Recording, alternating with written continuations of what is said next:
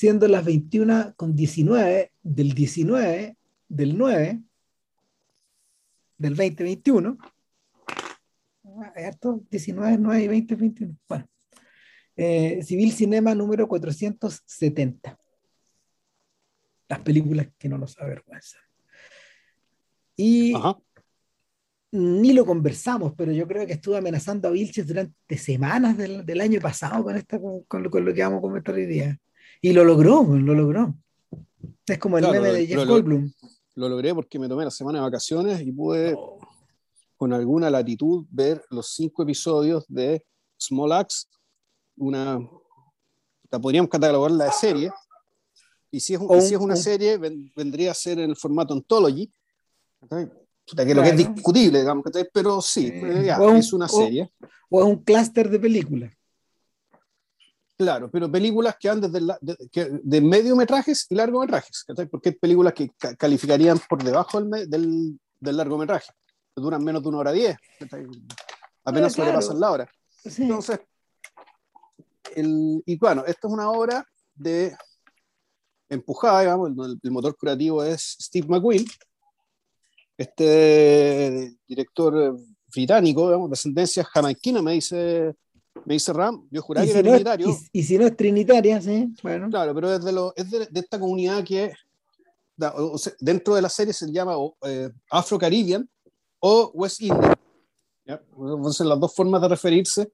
Y, y, puede ser que ni siquiera sean sinónimos. ¿ah? O sea, para, para, siempre hay puta, mini distinciones, algunas, algunas sutilezas que uno se le van.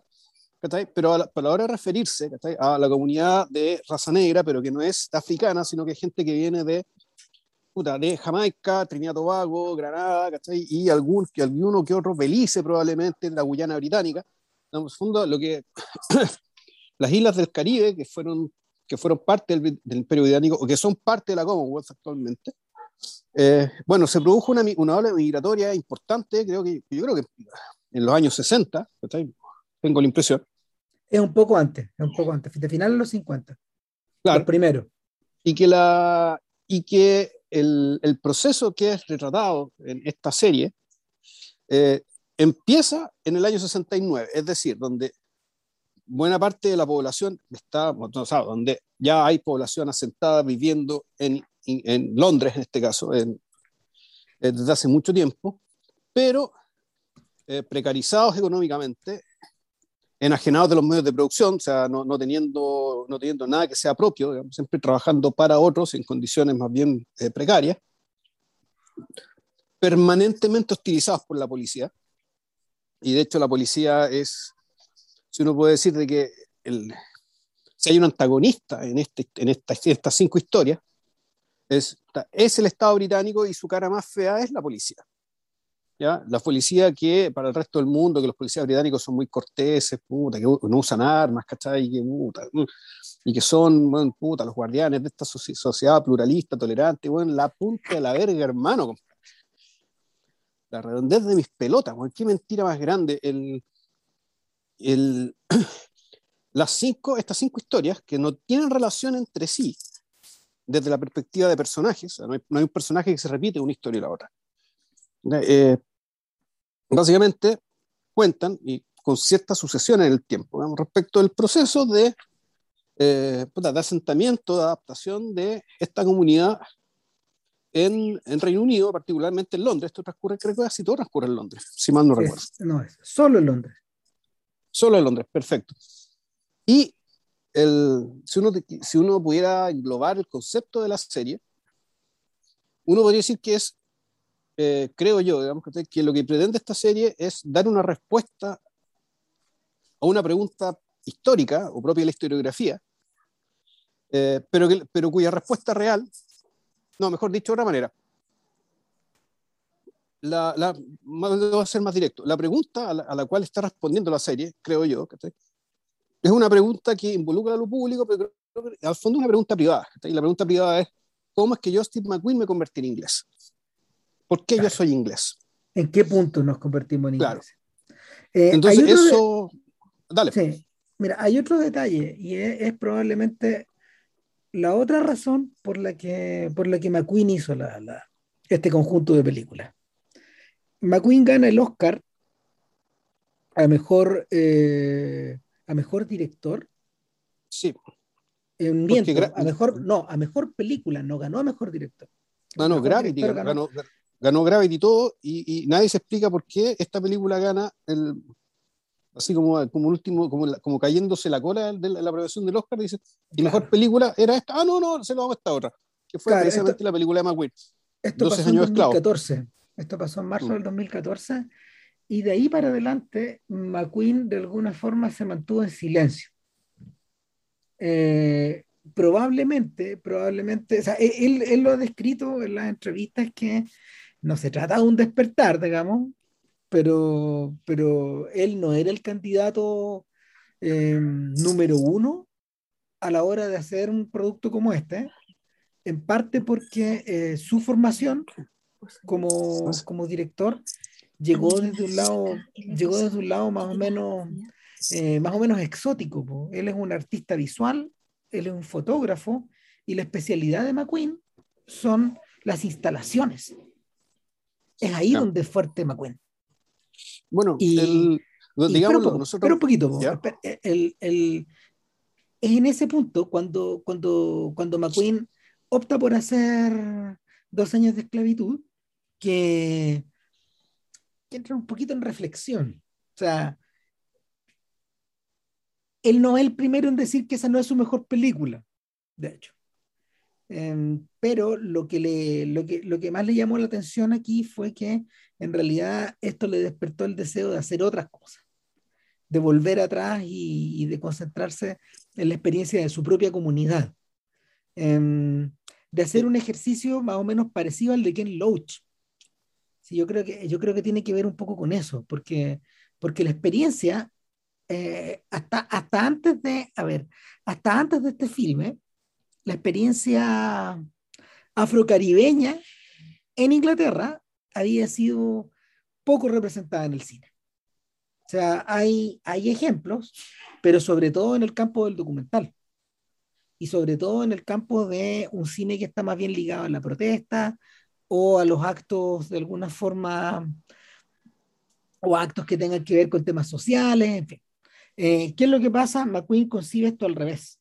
De hecho, em, para, esto no era, esto no es esto no, a ver, a pesar de que las películas, a pesar de que hay películas que duran una hora, como Education, que es la última, y a pesar de que hay películas como Mangrove, que es la primera, que dura dos horas, casi dos horas treinta, dos horas veintitantos. No, no, menos, dos horas diez, pero son más de dos horas. Sí, claro. O sea, eh, no, sí creo que dura más. Pero bueno, en fin, un poco lo mismo. Eh, la dificultad logística de parar cinco producciones de este tamaño era exactamente igual. Es decir, el tiempo que se tomó eh, McQueen en hacer Black Act, en hacer Small Axe, probablemente venía desde antes de 12 años de esclavitud y, lo, y le ocupó la mitad de la década, porque en el fondo son cinco películas, no es una pura cosa. Esto es distinto a hacer una serie, y eso es el, eh, el, donde, donde podemos trazar la línea, es que en la lógica de producción de estas películas, estas películas no se produjeron como una serie de televisión. No es un back-to-back tampoco. No, no es un back-to-back. En el fondo, y eso, eso, desde ya la, eso desde ya la separa si hay algo que se parezca un poco a esto, es lo que, eh, es lo que Matthew Weiner intentó con los Romanov. Con los Romanov, sí. Claro, porque ahí tú casi tienes siete largometrajes. O ocho, no sé. Son ocho.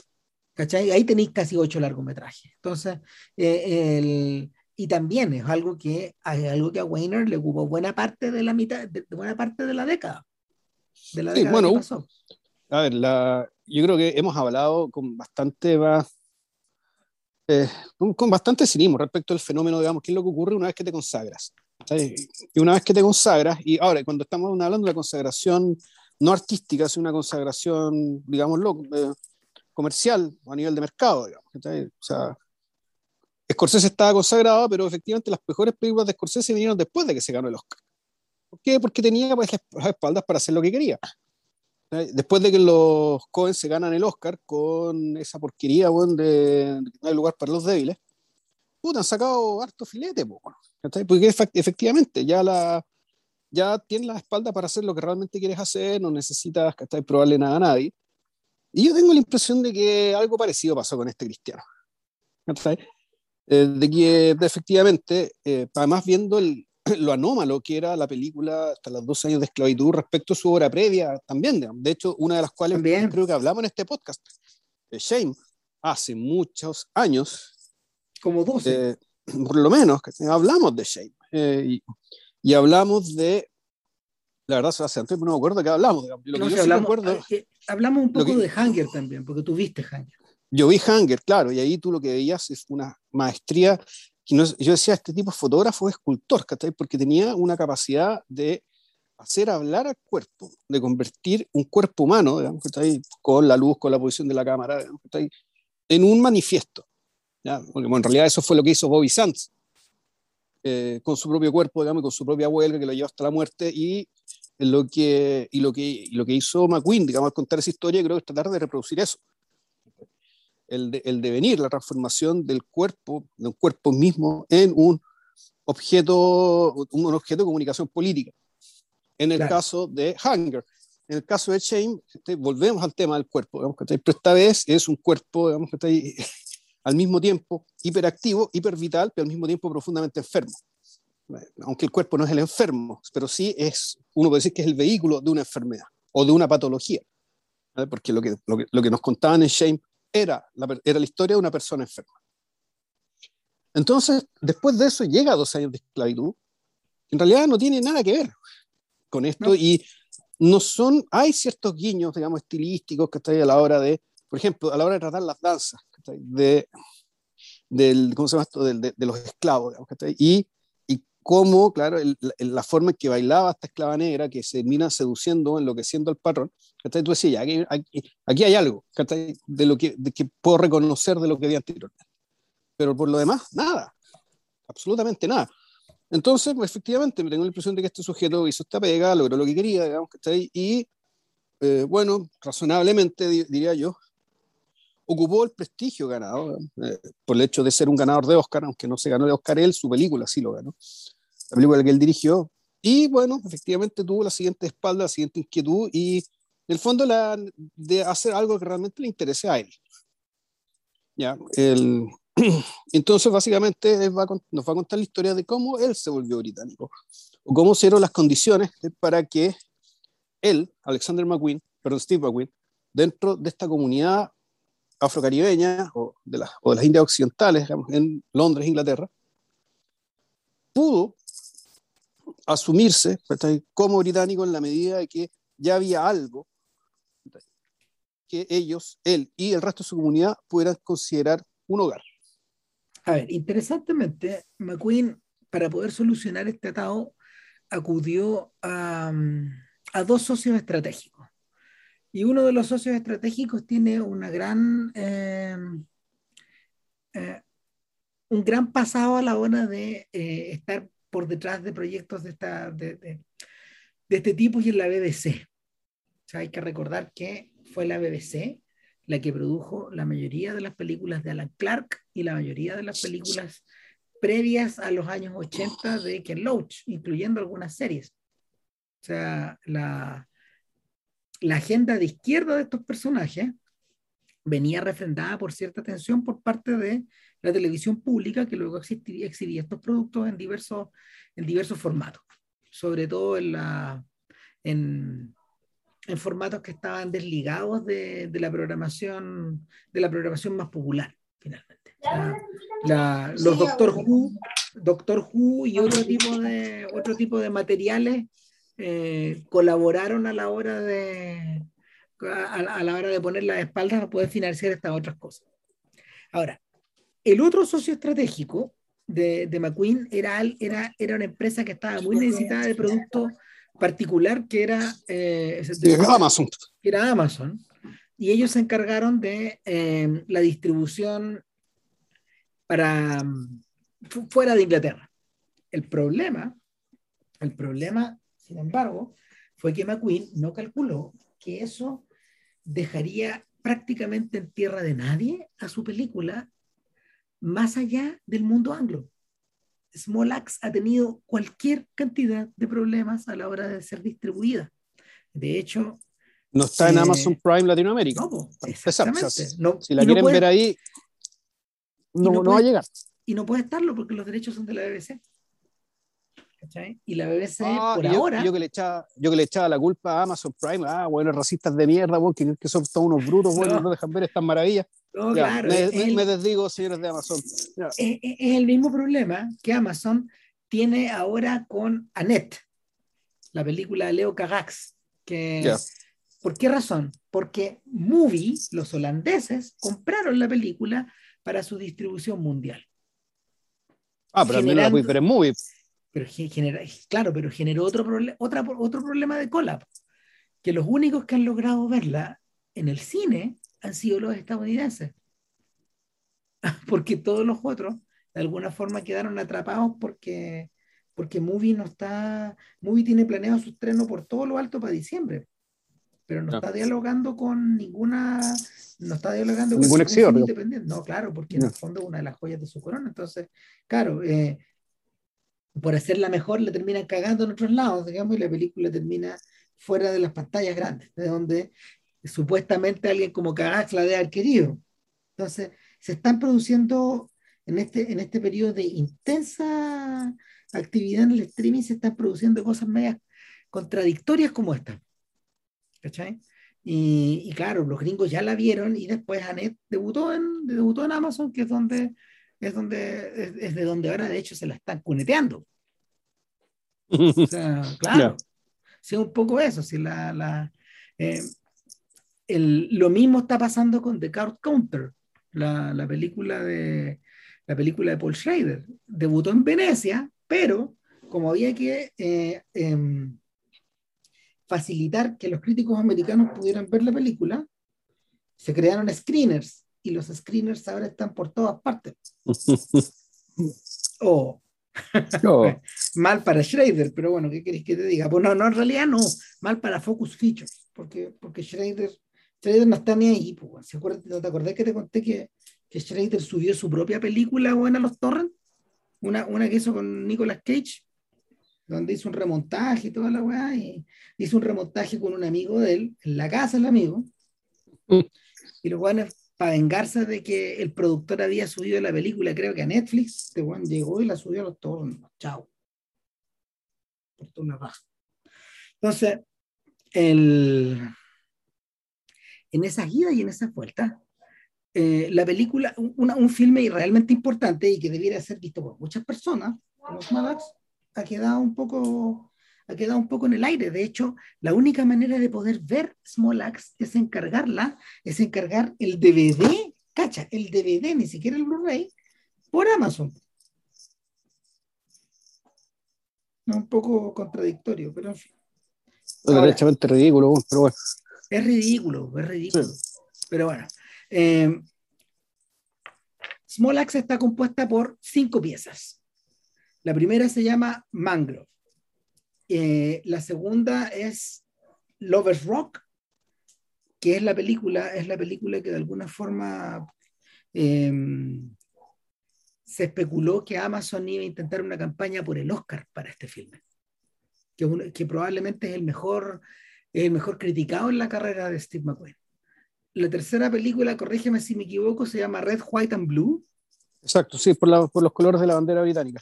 Claro, la cuarta es Alex Whitley. Alex Whitley, claro. Que es un bio- una biopic.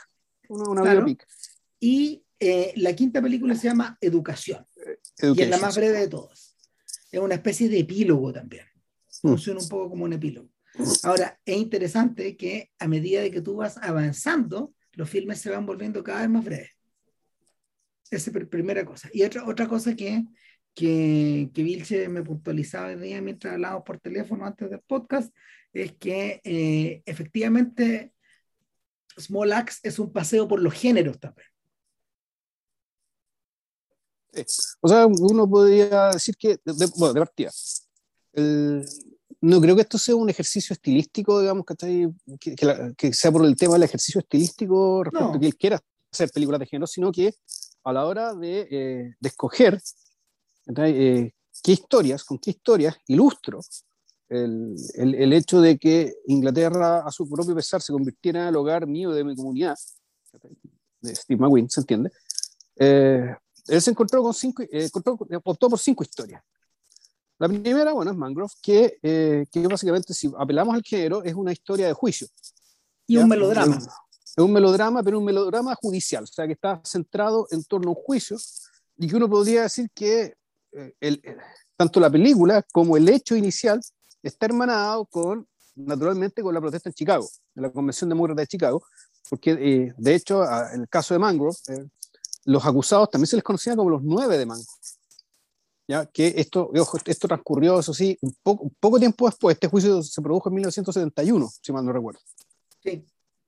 Pero los hechos, en los hechos la película parte el, el 68. Claro. Y esto, claro, y es un drama de juicio que básicamente eh, ocurre este juicio por unas protestas que está ahí de parte de la comunidad afrocaribeña. Los trinitarios. los trinitarios, jamaicanos, granadinos, eh, eh, gente, puta, el gentilicio de Guyana, no sé cuál es, así que, puta, disculpo mi ignorancia. El, que esta comunidad empieza, eh, protesta básicamente por el, el hostigamiento permanente hacia un restaurante. A mí, ah, la, la, el, restaurante, se llama Mangrove y cachen la hueá idiota, digamos, ¿a quién se le ocurre hostilizar un restaurante? Eh, bueno, y esta es una de las grandes premisas de, la, de, la película, que es básicamente que el, el, el, dueño del restaurante, naturalmente una persona afrocaribeña, él crea su restaurante, pone un letrerito afuera que dice Black Manager o Black, black Owner. En el fondo aquí, aquí el dueño es negro. ¿ya? Y muy orgulloso, digamos, lo, lo, pone de esa manera, pero de él lo que no se da cuenta, y sino que se da cuenta bien avanzado el juicio, es que él lo que él creó fue un centro comunitario. Bueno, hagamos un breve rewind. ¿Cuál es la excusa de la policía para hostigar a Mangrove, al local, y a, su, a, sus, a, sus, a sus parroquianos? Bueno, la excusa era que eh, históricamente este lugar cejo era un antro de juego, de sexo y de, y de alcoholismo. O sea, era el lugar físico, no el restaurante. Eh, eh, eh, claro, no, el, espacio, el espacio, históricamente, desde muy atrás. Entonces, en sus múltiples rondas, estos gallos estaban acostumbrados a ir a buscar borrachos, prostitutas y a, mm, y drogadictos traficantes. Y, a apresar ladrones. Ahora, ¿qué fue lo que ocurrió paulatinamente en el local? el aspecto del juego se mantuvo se mantuvo porque de hecho ese era uno de los hábitos, era uno de los hábitos de, de, de, de los parroquianos más viejos, ¿no? y de los más viejos que seguían yendo a jugar al lugar, jugaban dados, jugaban cartas, en fin, y de hecho muchas veces el local funcionaba para ellos cerrado, sin admitir, sin admitir más gente. O sea, efectivamente había partidas ilegales todavía más. Sin embargo, sin embargo, en la medida de que la comunidad se fue asentando, de que estos trinitarios se quedaron. De Formaron familia, Exacto, de que no se devolvieron, lentamente empezaron a llegar gente más joven, mujeres, parejas, y efectivamente, bajo las narices de este dueño, se creó una comunidad, y entre medio, por si fuera poco, esa comunidad tácitamente lo sancionaba a él como el líder. Claro. Y, no este, solo este eso, sino que este güey les prestaba, la, y estuvo además, por la buena onda, les prestaba la oficina de arriba a las reuniones de los Black Panthers, de, de los activistas políticos negros también. Claro, porque era gente, que era, era, gente que se le portaba bien, que no le metía boche, para adentro nomás. Entonces, el, el, en, la, en, la, medida de que, en la, medida de que la, la lógica del habitar cambió, la función de Mangrove cambió y nadie se dio cuenta porque todos estaban un poco arriba del bote un poco arriba, todos arriba de este bote. ¿Quiénes no estaban arriba de este bote? La policía, que seguía con, su, con sus patrullajes, seguía en la misma lógica de, de décadas ya.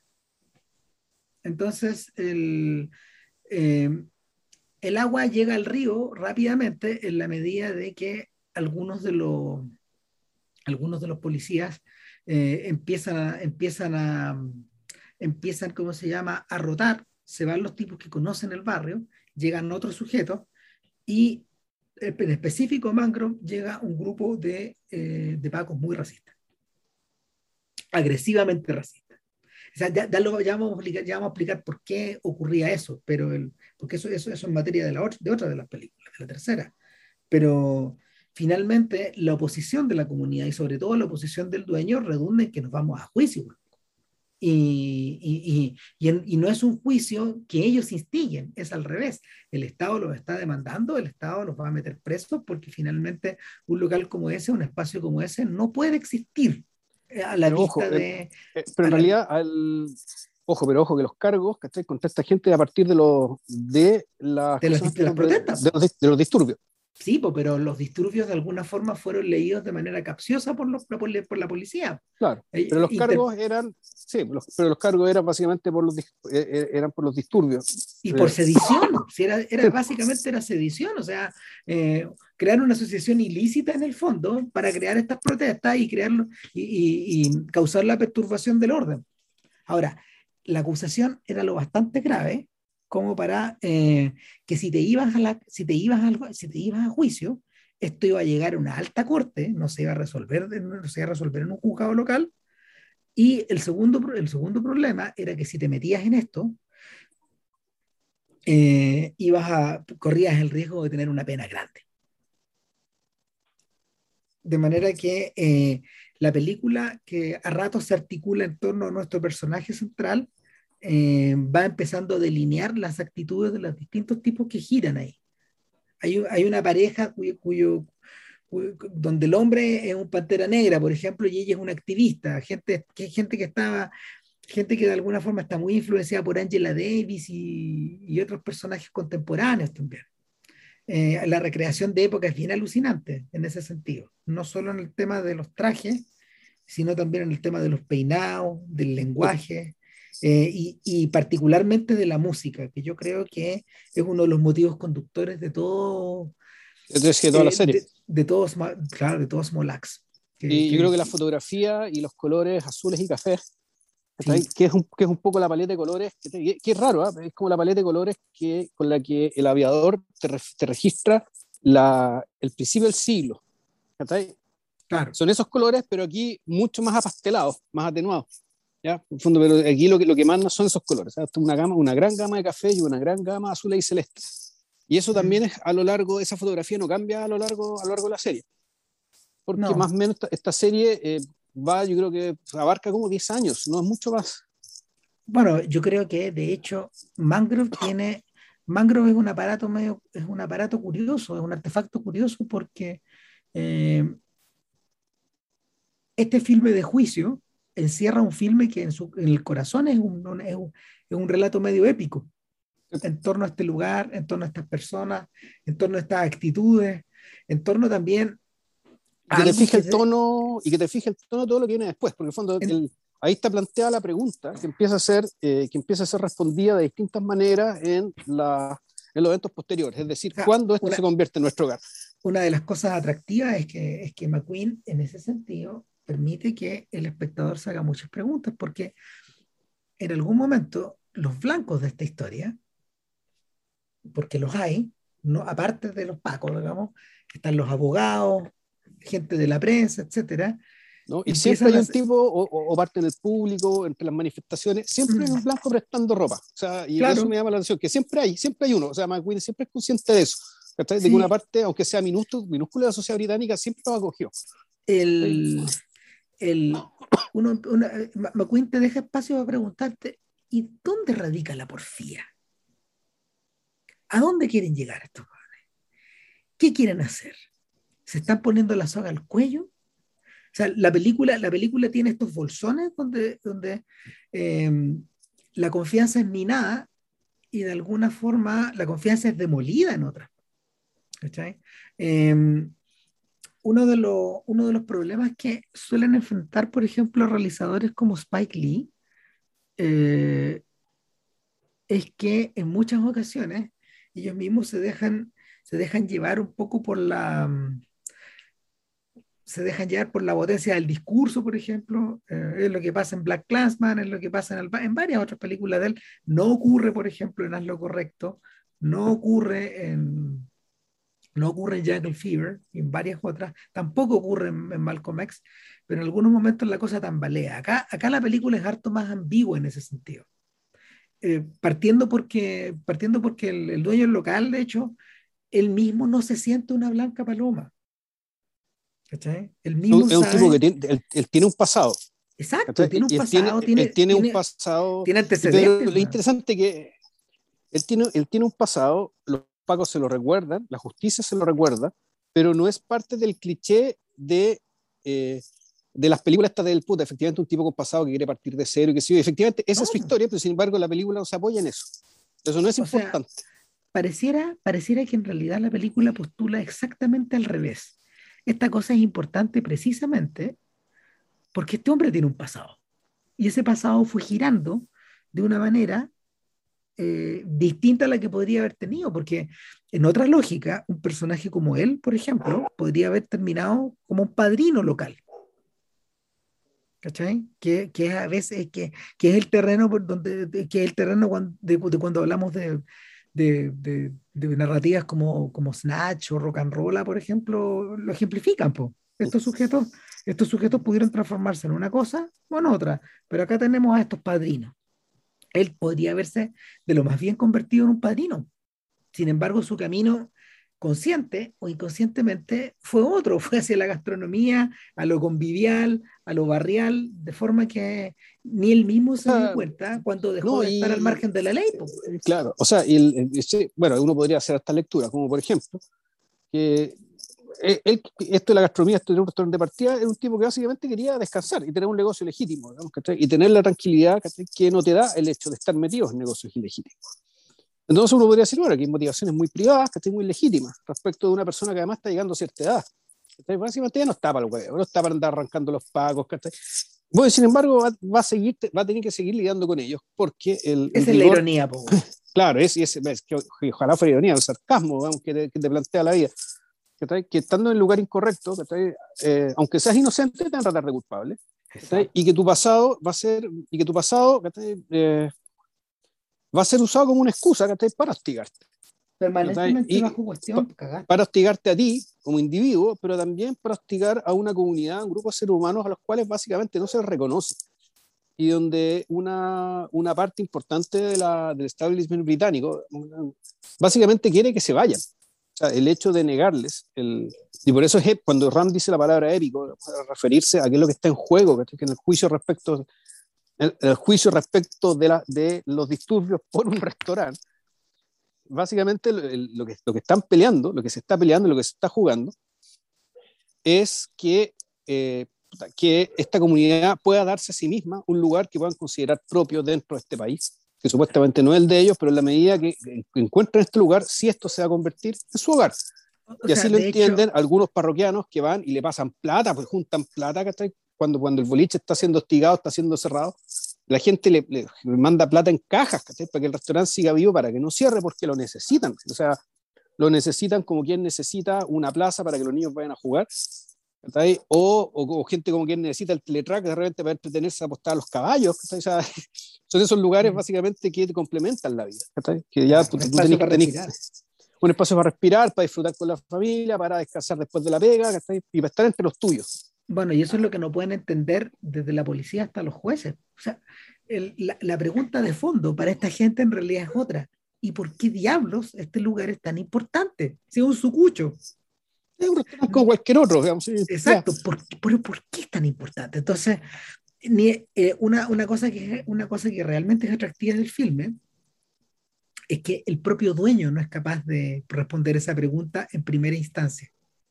Ni siquiera él sabe al principio. O sea, ni siquiera no. él entiende lo que acaba de hacer. No, no, eso es fascinante. Sí. O sea, eh, y, y, esa es la razón de por qué, eh, por qué eh, Mangrove está al principio. Porque de alguna forma es el, es el génesis de esta comunidad. Exacto. Cosas como estas pueden ser en muchos lados, pues esto puede, esto puede haber ocurrido de una manera en Escocia, de otra forma en Gales, de otra forma en Irlanda del Norte, donde ustedes quieran, pero eh, Mangrove tiene que estar al principio precisamente por eso. Entonces, es Mangrove. Démosle con la siguiente. ¿Vamos al tiro con Lover, Lovers Rock o nos pasamos sí. a la otra mejor? Sí, no, vamos con Lovers que nosotros creemos que es artísticamente el principal logro esta, de, la serie. Por golear. Es la, es la, es la más singular de, las de, las cinco películas, es la única que uno podría decir, bueno, esto no pertenece a un género. Esto es otra cosa. Esto uno podría, decir, ¿a qué, ¿con qué esta podría estar emparentado? Con el baile de Dora Escola, que te, quisieron contar el siglo XX, digamos, con un, con un baile, pero eso es claramente, pero claro, eso es otro ejercicio, es un ejercicio alegórico.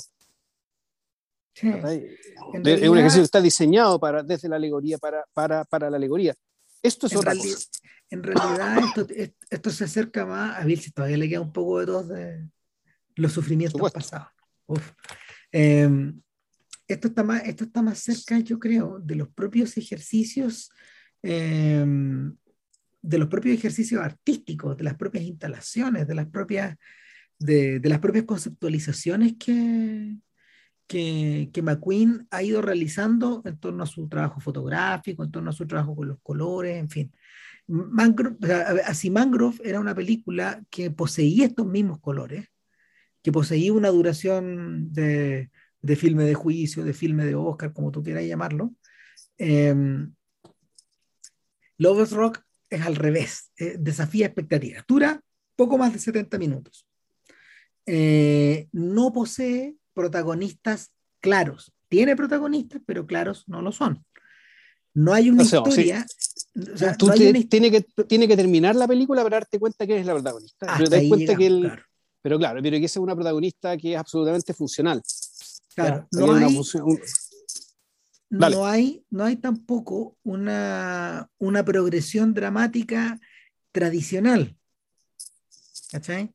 Eh, y en último término, no existe, em, no existe una lógica eh, dentro, de, dentro de, no sé, em, del clásico ordenamiento de la, de la clasificación de, de, de productos, este producto es político, este producto, este producto es musical, este producto es dramático, este producto es comedia, no, no, no responde a eso, sino que McQueen parece orquestar la operación al revés, es decir, tengo ganas eh, eh, tengo ganas de filmar una fiesta, tengo ganas de, em, tengo ganas de montar eh, un dance hall, porque eso es lo que es lo que, lo que, lo que, de, lo que, de lo que trata Lovers Rock es de un dance hall party, así se llamaban esa, esa fiesta. Pero en la casa de alguien que está de cumpleaños, claro. es un cumpleaños, una fiesta de cumpleaños, un dancehall donde se consiguen a un sound system, básicamente que son unos muñecos, uno pone el disco y el otro empieza a predicar o a hacer que la gente baile. Claro. Y son fiestas eh, pagadas, ojo. Sí, pues eh, porque hay, que pagar, hay que pagar el sound system, pues, obviamente, hay que pagar la comida, hay que pagar todo. Claro, entonces... pero claro, él es eso, pero yo creo que naturalmente que McQueen tenía consciente muy desde el principio, digamos, el principio de la sinécdoque. Es decir, cada aspecto de la vida, si es mirado con atención, puede, no vamos a decir reflejar en su completud, pero puede decir mucho respecto de todo lo demás, respecto de todo el conjunto. ¿ya? Y no desde una perspectiva alegórica, no forzando alegoría, sino que si tú observas lo que la gente dice, cómo la gente se mueve, cómo la gente se viste, cómo la gente baila, cómo la gente se saluda, se relaciona, entre hombres y mujeres, entre hombres y hombres, entre mujeres y mujeres, entre jóvenes y viejos, tú puedes armarte un cuadro más o menos completo de, de, cómo, de cómo está esta comunidad. Claro, el, en el fondo, eh, la operación que nos propone McQueen es antropológica.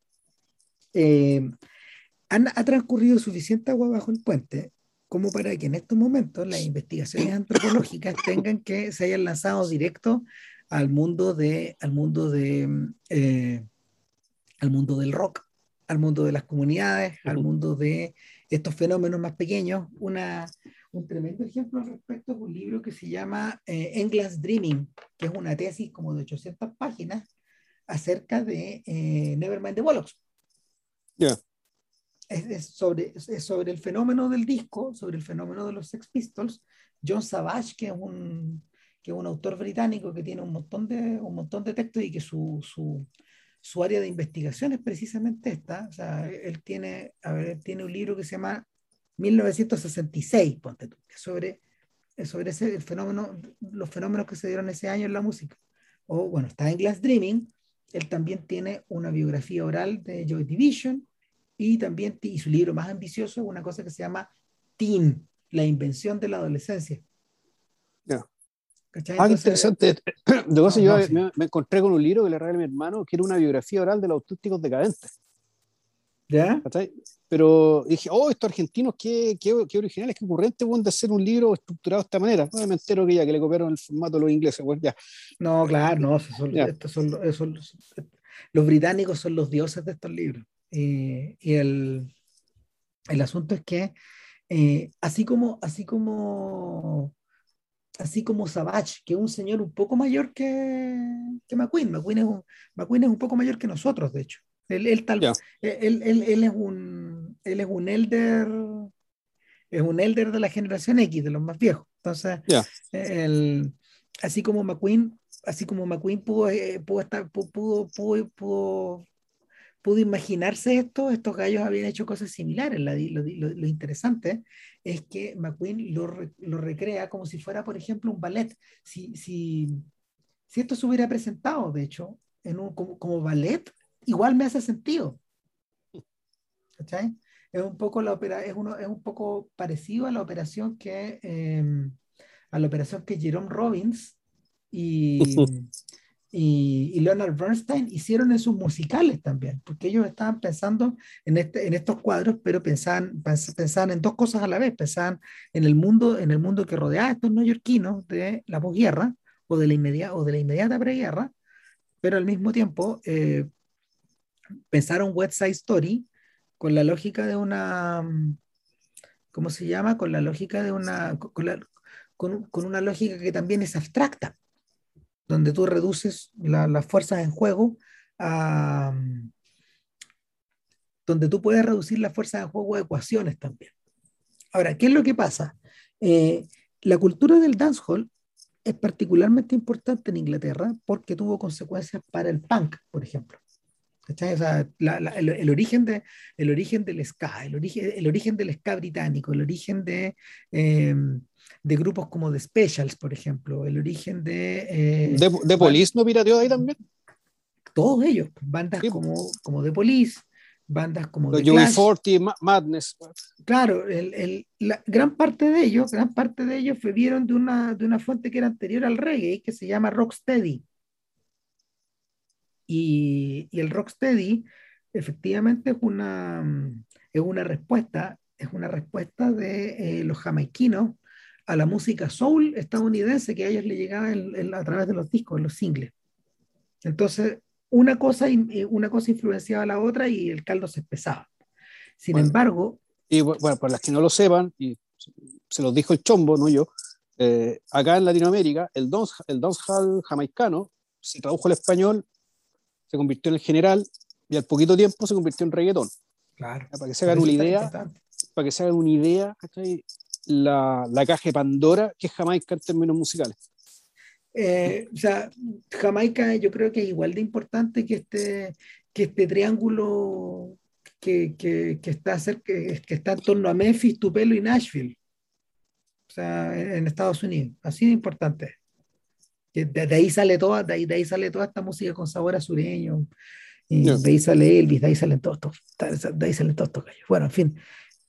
El asunto es que el dancehall usualmente eh, es analizado desde el punto de vista musical, pero en la medida que ha pasado el tiempo, en la medida que nos vamos alejando, porque este fenómeno, este fenómeno ya tiene casi medio siglo, más o menos, el origen de esto, de esta fiesta, eh, el, cambió el foco de análisis. Pasó de ser analizado a la, de la banda a los asistentes. ¿Quiénes son estas personas? la tribu, hermanos. Esta weá es una tribu. Claro, y, pero, claro. Y, así, y, así, y así es tratado por, por McQueen. Exacto. ¿Cómo lo configuráis? A ver, me devuelvo para atrás un poco. La tribu originalmente se configuraba sobre la base de arquetipos eh, de arquetipos dramáticos fácilmente reconocibles. ¿Cuáles, por ejemplo? Romeo y Julieta. Ahí tenéis West Side Story. O sobre la base de El Rebelde. Bueno, ahí tienes Blackboard Jungle y tienes Rebelde sin causa. O al revés. la configuras sobre la base de quién se aparta de la tribu, y ahí tienes Five Easy Pieces, tienes Easy Rider, tienes esa lógica, ¿cachai? Pero volvemos, a, volvemos, volvemos a la, pero volvemos al corazón del tema. Eh, ¿Cómo interpreto yo este sentimiento que es grupal, que es, comunal, donde, donde no es solo una persona, sino que parecen ser todas a la vez? Entonces... Eh, detalles, detalles, detalles. Déjame interrumpir un poco. La, en algún momento, a la, a la, que es la protagonista de esta historia, en el sentido que es la protagonista, la que seguimos por más tiempo y con quien la película empieza y termina. ¿ya? Uno, el, eh, esto no se trata, uno la sigue a ella, pero ella es el vehículo, digamos, para que, porque no es, no es importante cómo es ella, ni sus características, ni su historia, digamos. Pero no es importante ni el nombre. Claro, ni siquiera el nombre, aunque parece, aunque parece que la nombra en algún momento. Sí, la, sí la nombran, de hecho, sí, tiene un nombre. lo, que sí es importante, lo que sí importante eh, es que, eh, y esto sí es alegóricamente importante, es que alguien la agarra para la, la agarra diciendo, oye, pero tú estás yendo con la ropa con la que va a ir a misa mañana. ¿Qué onda? Claro. ¿Qué, onda? ¿Por qué, por qué, venís como con esta ropa de domingo con la que vaya a misa? Eh, bueno, sucede que el, en algún momento, y aquí me voy a meter un poco a la idea que estaba diciendo Ram respecto, bueno, ¿cómo, ¿cómo capturamos esta comunidad? Bueno, tú capturas esta comunidad cuando efectivamente se produce la comunión. Y aquí la comunión se produce en torno a una canción. Hay un momento en que las fiestas pasan cosas y qué sé yo, y hay una canción en particular que se llama Silly Games o algo así. Sí, de Janet eh, King. Eh, Claro, eh, y una canción básicamente donde es un momento en el cual todas las personas se pueden cantar al mismo tiempo, como si fuera una misa, como si fuera efectivamente el, el momento en que todos son uno.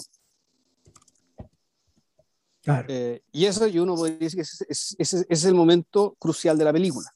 O sea, de hecho, yo, yo, de hecho, cuando escribí sobre Lovers Rock, no escribí una columna sobre la película, o escribí una columna sobre la escena. Ya. Sobre, sobre esa escena nomás esa escena, sí. Claro, porque, porque, porque la, la, la, podían, la, podían meter y sacar, digamos. ¿Qué es lo que, qué es lo que hemos visto antes? Hemos visto antes lo que se ha visto en todas las películas. Pues, dos chiquillas que llegan, se encuentran con conocidos, vemos al hermano de una de ellas que tiene pinta tránsfuga, no tiene ni uno para tratar de entrar, está haciendo trampa en un teléfono para sacar, para sacar, plata para, para entrar a la fiesta, exacto. Claro, entonces, eh, vamos, viendo, vamos viendo cosas que, no sé, uno podría haber visto, por ejemplo, películas clásicas de adolescentes, de los gringos o de los británicos, e incluso algunas latinas también y, vamos configurando lo que vamos configurando vamos configurando arquetipos del fondo el arquetipo del conquistador los arquetipos de la tribu claro, el, el, arquetipo el arquetipo, ¿cómo se llama? Del, del, fanfarrón. Del, fanfarrón o del tipo que oficia esto, que básicamente son los cabros del dancehall que tienen el micrófono y el disco y van, van haciendo los samples ahí mismo. y claro, y que en algún momento ellos... Del, del MC, del maestro de ceremonia, el que va hablando arriba de la weá, digamos. Y que en algún momento ellos se convierten en médicos brujos, vamos a llegar a eso, estoy leyendo. Eso es impresionante. Sí. el, Bueno, está el jote, está el caballero. Porque uno de los cabros es un caballero se comporta como caballero y habla como caballero. Y así, ¿ya? Y así, así vamos, hasta, que, hasta que todas estas personas, de alguna forma, cuando suena esta canción, ¿por qué suena esta canción? Eh, eh, em, em, bueno, es una bonita canción, pero sobre todo, sobre todo está ahí, sobre todo está ahí porque eh, Denis Bovell, que es el señor que la escribió, la lanzó el año 79 que es de alguna forma el, el punto donde el, el, punto que McQueen fija en el tiempo para establecer el corazón de esta cultura. ¿Qué pasa? Cinco años después, el Lovers Rock es asimilado por Culture Club, por ejemplo, es asimilado por, por, por UB40 y sobre todo es, es asimilado por Sade, la cantante. ¿Cachai? De hecho, el disco más famoso de ella, ¿cómo se llama? Lovers Rock, pues, Lovers Rock. Entonces, eh, Denis Bovell, Denis Bovell eh, es un señor que, no sé, es de principio, nació a principios de los 50, él viene de Barbados, él es de las Indias Occidentales, y, y el, el tipo, el tipo de, el tipo de música que el tipo de música que estos tipos practicaban de alguna forma tenía algunos contactos con el disco, con el reggae, como habíamos mencionado con el Lowest Rock, de hecho e, ese es el género de la canción, y, y logró cierta figuración en la, en la lista británica. De hecho, esa canción, era, era, cantada por las viejitas, las señoras mayores que estaban haciendo la comida, ya estaban cantando esa canción al principio. Porque, es el motivo de la película. Es una canción con la que te identificas rápidamente y es una canción que es, que es transgeneracional, eh, probablemente, probablemente recuerda melodías más antiguas, en fin. Y además, la, la, cantante Janet Key había salido en Top of the Pops unas semanas antes de el momento en que está ambientada la película. Entonces está, se, da, se, da un poco, se da un poco todo esto como para que eso se transforme en el centro. Y perdón la ignorancia, perdón la ignorancia, ¿esa cantante imagino que también es de la comunidad o una cantante blanca y que la canción pegó en, la, en la, comunidad? No, ella, Janet, Janet Key es una, ¿cómo se llama? Una, mm, es una actriz y una cantante, una cantante británica. Ella, ella es de finales de los 50, tiene 63 años más o menos y, ella había comenzado su carrera un poquito antes, no es, una, no es, ni por lejos la cantante más conocida del movimiento, obviamente, no, no es, su, su, parada de alguna manera corresponde a, esta, estos One Hit Wonders, estas canciones que, que, de alguna forma llegan al, llegan al, llegan al tope y luego son reemplazadas por otras, pero que eh, se perpetúan en la memoria de la gente. Buena parte de lo que estamos escuchando son canciones que de hecho para nosotros no nos resultan familiares, pero para la gente de esa época sí. Para los británicos de esa época catilla algo, catilla algo importante, algo especial. Em, en cierta forma, en cierta forma hay una, hay una referencia manifiesta, como se llama, a, a cierta nostalgia por la época. y, y, y McQueen hace una, hace una sintonía muy fina de esta nostalgia. No es, no, es una, no es retromanía esto, sino que es como para situarte en el tiempo, de alguna forma. Es como cuando Andrés Wood, por ejemplo, en Machuca inserta la canción de Janet. ¿Cachai? Eh, eh, eh, esa, esa, canción no está funcionando en clave nostálgica, sino que está funcionando ahí para indicarnos una aquí y una hora, que ya fue. Es un poco eso. Eh, podría haberlo hecho de una manera, no sé, mucho más, mucho más, eh, mucho más gruesa, y sin embargo, sin embargo no lo hace.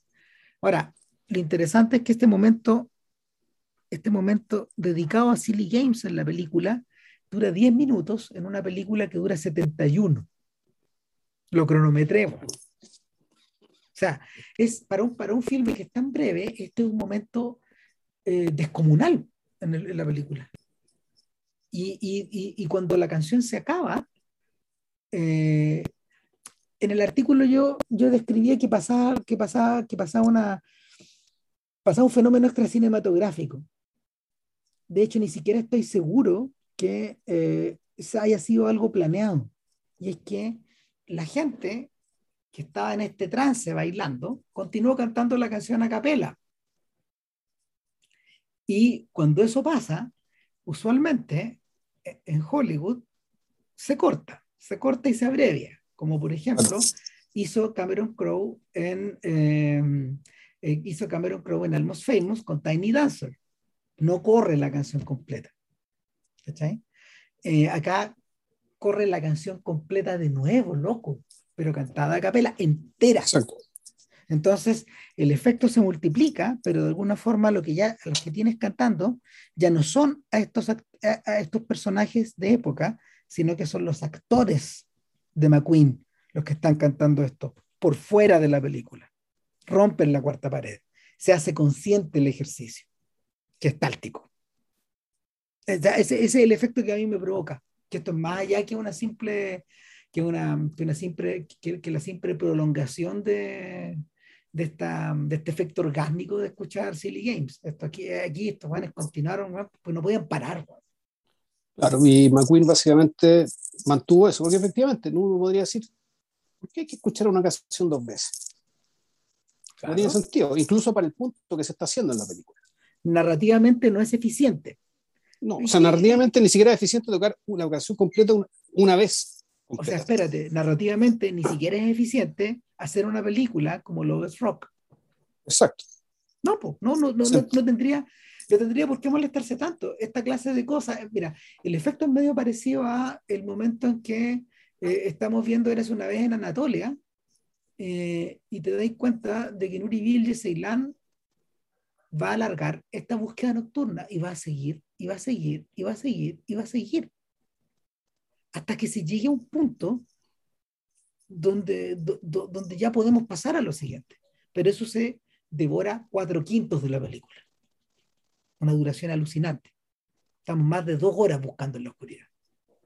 Eh, y, en, y, en, este caso, en este caso es algo similar, o sea, una escena de fiesta, ¿cuánto? ¿10 minutos? ¿15 minutos? ¿5 minutos? Y vamos a lo siguiente, por lo eh, eh, el, Claro, pero ojo, el, narrativamente una cosa, otra cosa distinta es lo que conversamos de antes, es decir, la apuesta por, por la cinética.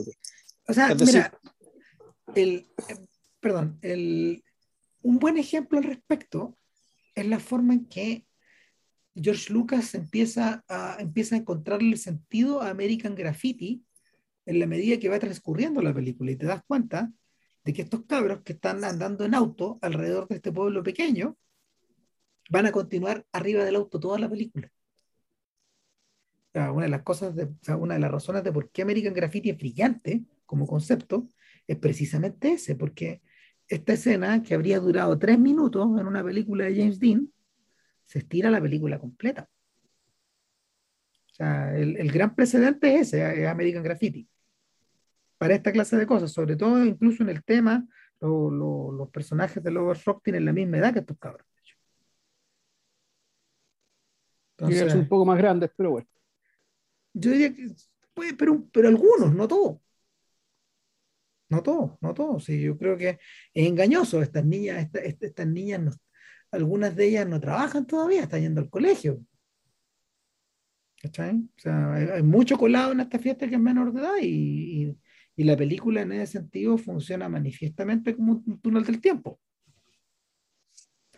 Eh, ahora, eh, ese, ese es el momento en que la película está en tercera, pero hay un momento en que pasa a la cuarta, a la cuarta velocidad cuando, cuando precisamente lo que, lo que ya se provocó, esta suerte como de comunión, eh, se vuelca en un momento en que, en que los hombres del grupo empiezan a escuchar otra canción y, esto deviene de alguna forma casi en una especie de, casi en una especie de rito. O sea, es una, es, una escena bien rara porque está cargada de, es iniciada con la frustración de este, de este, del primo de nuestra protagonista, que viene con una historia familiar bien penca, que se le murió la mamá, que la, la, familia no lo pescó, está sin ni uno, se mete en la fiesta, está lleno de rabia. Y, básicamente lo que hacen con, con un reggae, un reggae bien abstracto, que tiene esta cosa, con esto, chac, chac, chac, una especie de eco, digamos, que, que Están, están puestos ahí para generar un efecto también, de, un efecto de trance, un efecto de, de liberación mental. Sí, son, eh, son, son, delays. ya, así se llama. Tú cuando estás en una mesa, claro, le podías agregar más delay a la, y, empiezan estos ecos que empiezan a, a, retrasar el sonido, a, retrasar el sonido o el rebote, digamos. Los sonidos rebotan y rebotan de una manera muy metálica que, que, que una de la, uno, es uno de los secretos, de hecho, de la producción del reggae, que, que un, un, recientemente fallecido productor que se llama Lee Scratch Perry los dominaba a la perfección. O sea, Lee Scratch Perry producía producía grabaciones increíbles en, en, estudios que eran completamente primitivos. Y claro, eh, Perry trabajaba con, Perry trabajaba con material de basura, de hecho, material que podía haber tirado a la basura y que lo, lo, lo, los reencableaba y creaba efectos que solo podían producirse en esos lugares, en ningún otro más. a, lo que voy con el punto es que se produce esta, esta, escena, que en el fondo es una especie de curación, que es una curación para este individuo, se produce una nueva comunión también, donde, pero esta vez son, son los hombres, Es masculina. Que es masculina, eh, que, es, eh, que tiene también, también, que me parece a mí también tiene un componente político muy fuerte, pero muy, muy fuerte en, esa, forma de, en, esa forma de socializar, en esa forma de, de, lidiar digamos, con la violencia de la que son sujetos permanentemente, digamos, y que, y que la, la, serie, tanto antes como después, te va a reafirmar el, que sean los hombres que, que se, eh, básicamente que puta, esta cuestión se parece un poco a esta, esta que hay un meme con eso, ¿cachai? De, uno, de unos viejitos como que están saltando con un gorrito en la cabeza, ¿cachai? Y resulta que ese es un sikr sufí, ¿cachai? En Chechenia, ¿cachai? Que hacen su, que hacen su, ¿cómo se llama? Eh, que, que, hacen la, los bailes y danzas propias del sufismo, digamos, ¿cachai? Y que son muy físicos en el caso de los chechenos, no son así en, en, en otros pueblos. Pero claro, es un poco lo mismo, ¿no? Una comunión absolutamente masculina, ¿cachai? Pero que además acá está cargada, ¿cachai? De de, de, la política, de una política básicamente de violencia hacia ellos, digamos, con la cual ellos están lidiando. Y, y, por eso es tan importante el personaje de este primo que llega, de, este primo que, está, que llega completamente derrotado y lleno de rabia. Y sin embargo, esta fiesta, de una u otra manera, no decir que lo calma, pero convierte su cólera en otra cosa, la disuelve en otra cosa. Y, esta otra cosa es otra comunión también, pero una comunión hacia la cual, por ejemplo, nuestra protagonista y el caballero que la acompaña, ya se van, ellos ya no tienen nada que hacer ahí. ¿ya? Esta es otra cosa, otra comunión, y por lo tanto pasamos a otra fase de la película, y aquí la película se divide, porque se va a hacer corte profundo y seguimos a nuestra protagonista, digamos, ya un epílogo que es un epílogo eh, bien esperanzador, un poco ridículo también. Esto de darte cuenta de quién es realmente nuestro caballero. ¿ya? Pero que al mismo tiempo sirve para un poco para, para volver a engranarte todo esto con el resto de la vida, porque ella efectivamente, y hago el spoiler, un spoiler muy pequeño que no tiene importancia, efectivamente llega a su casa, se acuesta y la despiertan para ir a misa, entonces literalmente se va a ir con la misma ropa con la que estuvo bailando a la misa. Claro. Ahora, ¿qué hacer con olor a marihuana? No sé. Claro, entre paréntesis, de hecho, este cabro, como para poder tener un, un rato a solas con ella, se la llevó a un garage, donde él vive, de hecho, y, y, que básicamente su pega, pero claro, cuando, está, cuando, se, cuando se revela la posibilidad de que pase algo más, en la puerta del garage se abre y entra el único blanco con un papel importante en la película. Que el, dueño del taller. El claro. dueño del taller. Oye, ya, por loco, le dice, no. Es un, un, cabro joven, ¿cachai? Claro, se, se, comporta muy bien con la niña, muy amable, ¿cachai? Que soy, y lo lleva. Claro. No, no, no, oye, hermano, en buena no regae la mía para acá, pues, no, puta no es para esto el. Bueno, claro, pero en buena, ¿cachai? O sea, fondo este es un blanco decente, ¿cachai? Todo el cuento, ¿cachai? Pero claramente aquí nuestro, puta, nuestro caballero. Eh, claro. Bueno. Antes, antes hemos visto a un grupo de blancos, a una patota, a una patota de, de sujetos que están con mucho copete encima y que de alguna forma le inspiran temor a, alguna de la, a, una, de la, a, una, de las, a una de las actrices, de las asistentes a la fiesta. Eh, y que... Ah, es ella misma. Ella, ella misma. Cuando, cuando, ella se... Lo que pasa es que el, su amiga, ella, hay una pareja, dos do amigas y dos amigos, a, a, a, nuestra, a, la protagonista le toca el caballero, y a la amiga le toca un buen medio pastel, entonces la mina se apesta y se va. Entonces cuando ella se queda sin su amiga porque no conoce a nadie, ¿cachai? la va a seguir y se le aparece esta patota de huevones, eh, puta, con, o con, con, malas intenciones, ¿cachai? pero no sabemos cuán malas, si es solamente para molestarla, bromearle ¿cachai? o derechamente violarla. No, no, eso, no, lo vamos claro. a entender, eso lo vamos a entender no ahora, sino que después. En, en Alex Whitley. Ahí yeah. lo vamos a entender recién. El por, qué se, el por qué se insinúa esto que está ocurriendo en el barrio de Brixton.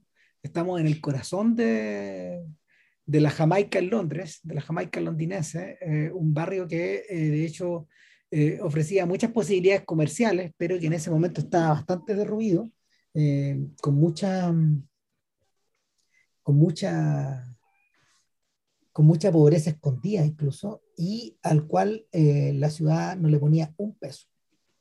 O sea, toda la... Volvemos, este el, el esfuerzo británico para no aceptar eh, la llegada de estas personas. Sí. Hacer, muy quietamente hacerse los huevos por omisión, básicamente, efectivamente, decir, bueno, esta gente no puede ser británica. Claro. Ustedes no y los que lo sean, que sean lo menos posibles. O sea, es decir, entre comillas, nos quedamos con los mejores, los que puedan aguantar, los demás que se devuelvan. Ahora, lo interesante es que Love Rock termina eh, en la lógica de que desde esta ceremonia que hemos visto, la nocturna, nos pasamos a la ceremonia diurna del domingo, que es la misa, claro. a, donde, a donde nuestra protagonista tiene que asistir sí o sí. ¿Cachai? Y, en este, y, y, y eh, acabamos, por, acabamos de entender otra cosa. Ella se escapó en la noche de la casa para asistir sí, a esta otra ceremonia. A la que cuenta, en este caso. para ella. O sea, eh, esta escapada, de hecho, es una, una, de las razones de por qué en el fondo ella da la sensación de que ella había hecho esto antes. ¿Por qué? Porque iba con la misma ropa de la misa y ahí se explica para no tener que cambiarse en la llegada. Algo así. Y pasamos a la tercera, obra maestra. O sea, el Lover's Rock.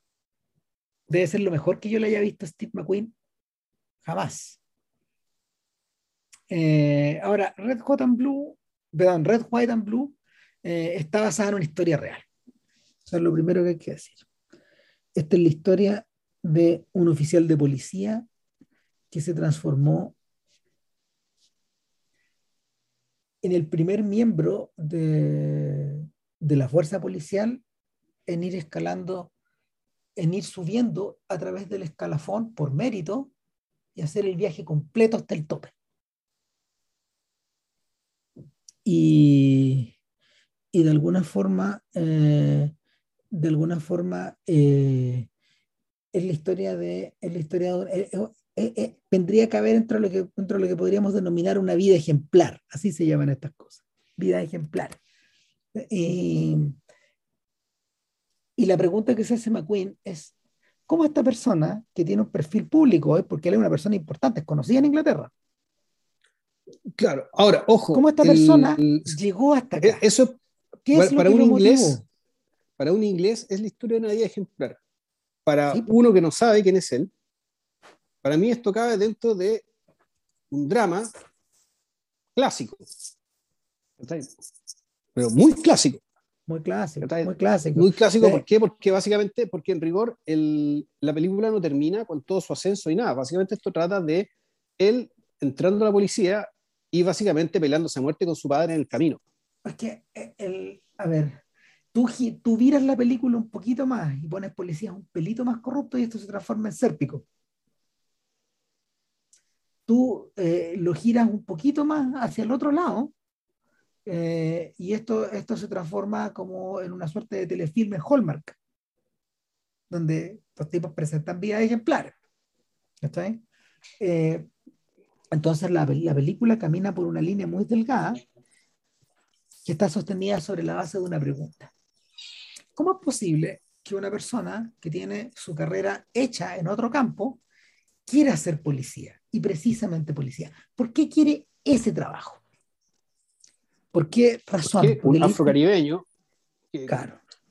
un afrocaribeño que es un científico que, que investiga en laboratorio, ¿por qué alguien así podría estar interesado en volverse policía?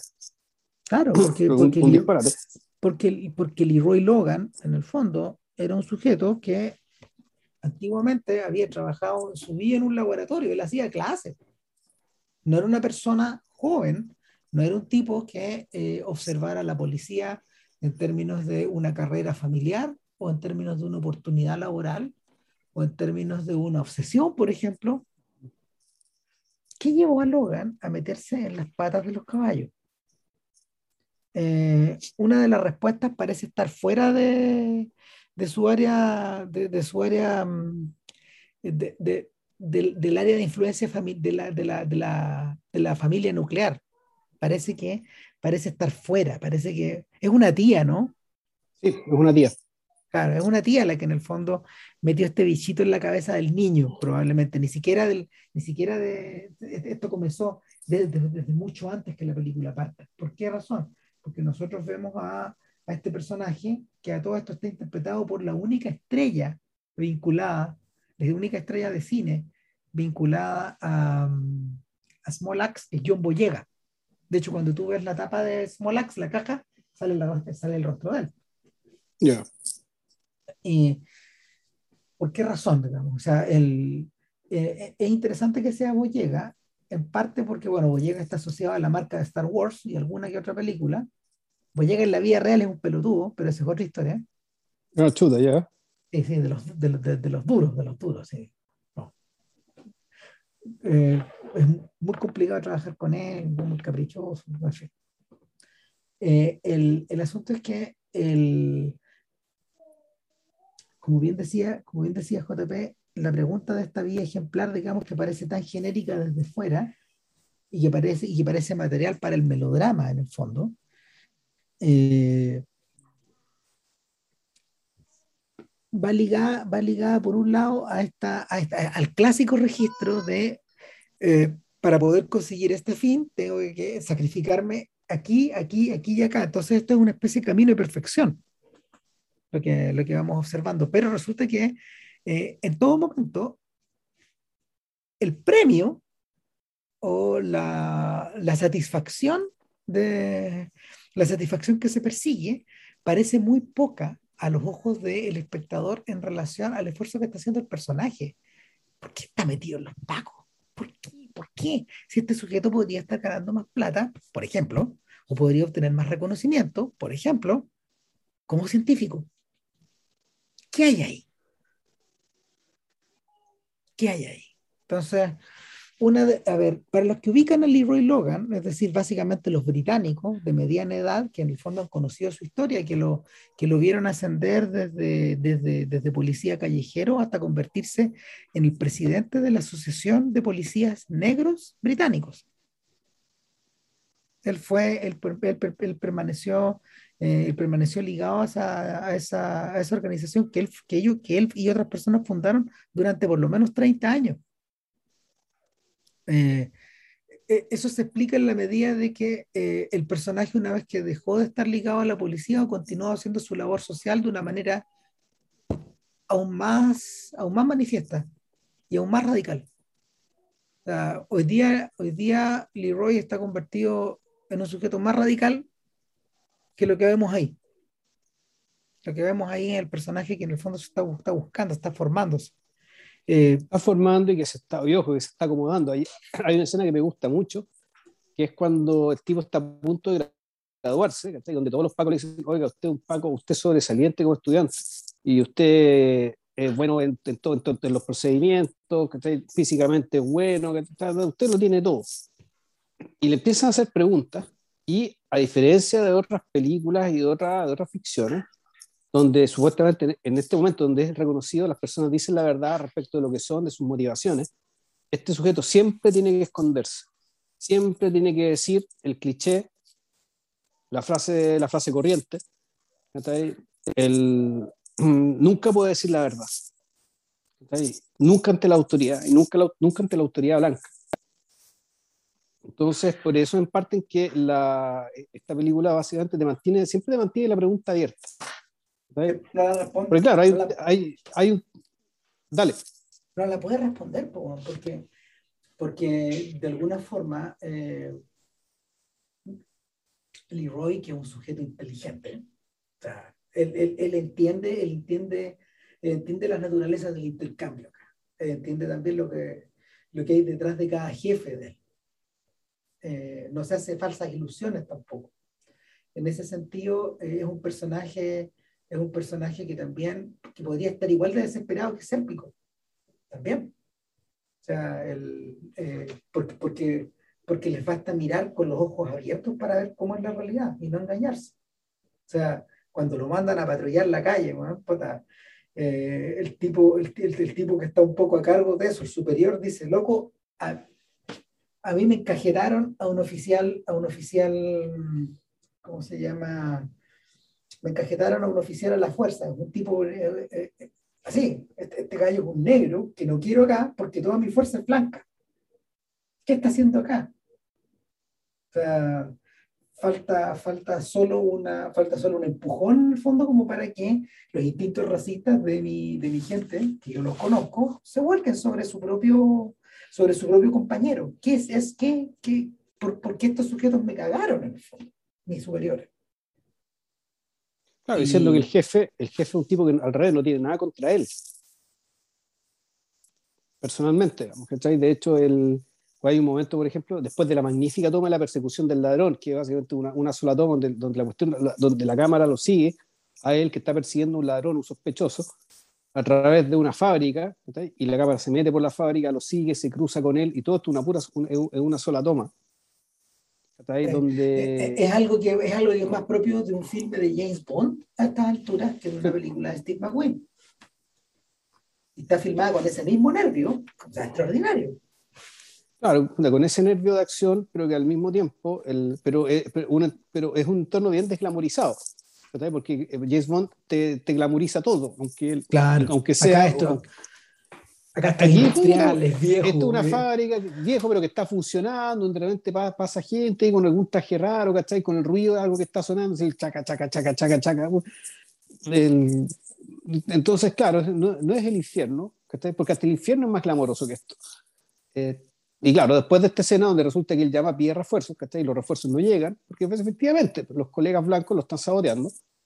El, efectivamente el jefe le pregunta cómo está su espalda y, tiene algún tipo de, manifiesta algún tipo de respeto ante el individuo, digamos, ¿cachai? Pero al mismo tiempo, como explica Ram, eh, sabe que no tiene mucho que hacer respecto al contexto en que sea todo esto. Por eso está también el personaje, ¿cachai? Del, del policía, del, de Asif, un compañero pakistaní, ¿cachai? al cual, por ejemplo, que un tipo que sabe urdu y habla el urdu con la gente de la comunidad pakistaní cuando hace una denuncia, qué sé yo, y los mismos pacos le dicen, oye, bueno, por la fuerza, no sé, bien que estoy hablando un idioma que no sea inglés. O sea, lo que, lo que, lo que es un idiotez. O sea, eh, el, y, lo peor es que el loco se lo dicen buena, ¿cachai? Se lo dicen buena, así como sonriendo, así, no, no nada echando de la foca, nada, se lo dicen buena, pero... Viejo, viejo que todos nos queremos, yo te estoy dando un consejo.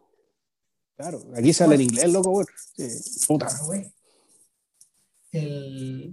Una cosa que es tremendo de eso es que a través de ese personaje, precisamente, es que McQueen por fin nos puede hacer visible la razón de por qué Leroy se metió a la fuerza. Y, y, y, es brillante porque en realidad esto estuvo a la vista todo el tiempo. Sin mm. embargo, la película lo escondió, lo escondió, lo escondió, lo escondió. Y la razón es la siguiente, o sea, em, en mi condición, en mi condición de descendiente de jamaicano, eh, siento que mi propia gente tiene derecho a ser cuidada por gente afín a ella también. No solo por blancos. Los blancos, los blancos siempre van a estar mirando desde fuera si hay alguien que los puede cuidar desde dentro y, puede entender cómo son, puede, y puede evitar que se produzcan escenas como las del inicio de la película, donde a, una persona que está manejando un camión, los policías se acercan porque lo tiene, los tiene estacionado en un lugar que no está permitido, pero en vez de reconvenirlo, lo bajan del camión y lo apalean, y después nos enteramos que es el papá de Leroy. Claro. O sea, eh, el personaje precisamente desea ser policía para evitar que estas cosas vuelvan a pasar. Claro, pero lo que se encuentra es básicamente por ponerse en la frontera que recibe de los dos lados. Que básicamente la gente de su comunidad no puede entender que, haya eh, que haya uno de ellos con la bestia, porque así le, así le llaman a los pacos, la bestia. O eh, eh, en ese punto, en ese punto probablemente donde, donde McQueen se acerca más al legado de Ken Loach, creo yo. Sea, es en este punto donde esta es, la, esta es la película que probablemente más se parece a un filme tal como lo habría realizado Ken Loach, que para estas alturas es casi un subgénero para los británicos. En parte porque, en parte porque, porque Loach nunca ha dado su brazo a torcer, porque es un duro también, y en parte porque la carrera de Loach es extraordinariamente larga, si tiene más de 50 años ha filmado durante más de medio siglo. O sea, lo que es, extraordinario también. Entonces, más allá si la calidad de cada no de cada, digamos que está ahí, pero se mantiene cierto estándar y cierto reconocimiento ese estándar. Sí, sí, con Loach pasa lo mismo que con Eastwood, en el fondo, que, que el, hay, temas, o sea, a ver, uno en, general, uno en general utiliza criterios de calidad, pero no son los únicos. O sea, eh, finalmente Loach no está haciendo películas solo para que le salgan bonitas. O sea, hay filmes que están hechos desde la rabia que le han salido frustrados, pero que, pero que, que, obedecen a otras necesidades, no obedecen a estar de, no obedecen a estar en un festival. Aunque lo terminen ganando, pero. No, claro. No, no, no, no, finalmente no tiene que ver con eso. Hay, hay algunas que tienen esa forma, hay otras que no tienen esa forma. O sea, Cathy Come Home, que es la película de Loach que comentamos para el podcast, y algún día a lo mejor comentaremos otra, digamos, pero, pero claro, es una película que no está hecha con ninguna pretensión que no sea la de ejemplificar la crisis de la crisis de la crisis habitacional sí, su la crisis habitacional claro de mediados de los 60 que condujo una gran cantidad de familias o de protofamilias a la pobreza al bajo la, no, y, la pobreza. no y disuelta. Claro. Entonces el finalmente te colocas en el área de lo que te revienta y eh, es en ese punto cuando cuando se hace visible esto, que tú entiendes la, que tú entiendes la, la, la, la relación que, que, a ver, que, que Steve McQueen por fin puede hablar del padre. Y, no, nos obliga a concentrarnos en la imagen del padre, de este padre que no puede entender a su hijo. Que, que, que, es como si su hijo le estuviera clavando, un, le estuviera clavando a, eh, algo en el estómago. O sea, el solo pensar de que su hijo puede ser un Paco lo vuelve loco. Y, y de, hecho la, el arco se cierra cuando padre e hijo eh, pueden sentarse a beber un, a beberse un destilado mientras uno llora y el otro lo conduele porque, porque claro, la presión para Leroy es tan grande que, que lo parten dos. Bueno, en rigor, el arco se había cerrado medianamente porque el papá, pese a todo, es el que lo lleva hacia la escuela de los pagos. Claro. Eh, después de no haberse hablado por meses, eh, lo lleva. Él, lo llevó porque era su deber hacerlo, digamos, pero eso no quiere decir que aprobara la decisión. De hecho, nunca la aprobó. O sea, de hecho, de hecho y, el, arco se cierra en la escena final recién parece haber, ¿cachai? Al menos una comprensión, ¿cachai? O, un apoyo respecto de la decisión que, que tomó Leroy. La, la, lógica de que el padre tiene que entender que el camino del hijo es un camino externo a él también. O sea, que las decisiones que el hijo está tomando no van a ser aprobadas todas por él, no van a ser todas de su gusto, probablemente no van a ser todas, no van a, ser, no van a poder ser comprendidas en la cabalidad tampoco. Porque, porque el, papá no, el papá no alcanza a entender todas las motivaciones, está todo eso medio bajo el agua. Sin embargo, sin embargo, eh, hay una suerte de entendimiento que proviene, que proviene básicamente del amor filial. Uh. Es amor en dos direcciones. O sea, la película se cierra precisamente ahí. O sea, esa, esa ligación no se va a quebrar ni con nada. Em, es probablemente lo que todavía mueve a este hombre. De hecho, a estar vinculado a su comunidad de la manera en que está vinculado, porque como te comentaba en la tarde, eh, cuando íbamos viendo las películas con la alegre, fuimos viendo cada sábado veíamos una, no estábamos, tiempo, porque igual, igual hay que decir que el material dramático de esto de repente te succiona y no queda medio drenado. Eh, y claro, después, después de ver la película nos entreteníamos mirando a los personajes reales, buscando videos en YouTube, ¿cachai?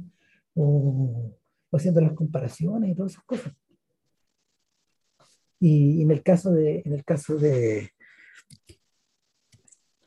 en el caso de Leroy Logan, eh, era, era, realmente impresionante ver, al, ver a la persona, o sea, es impactante.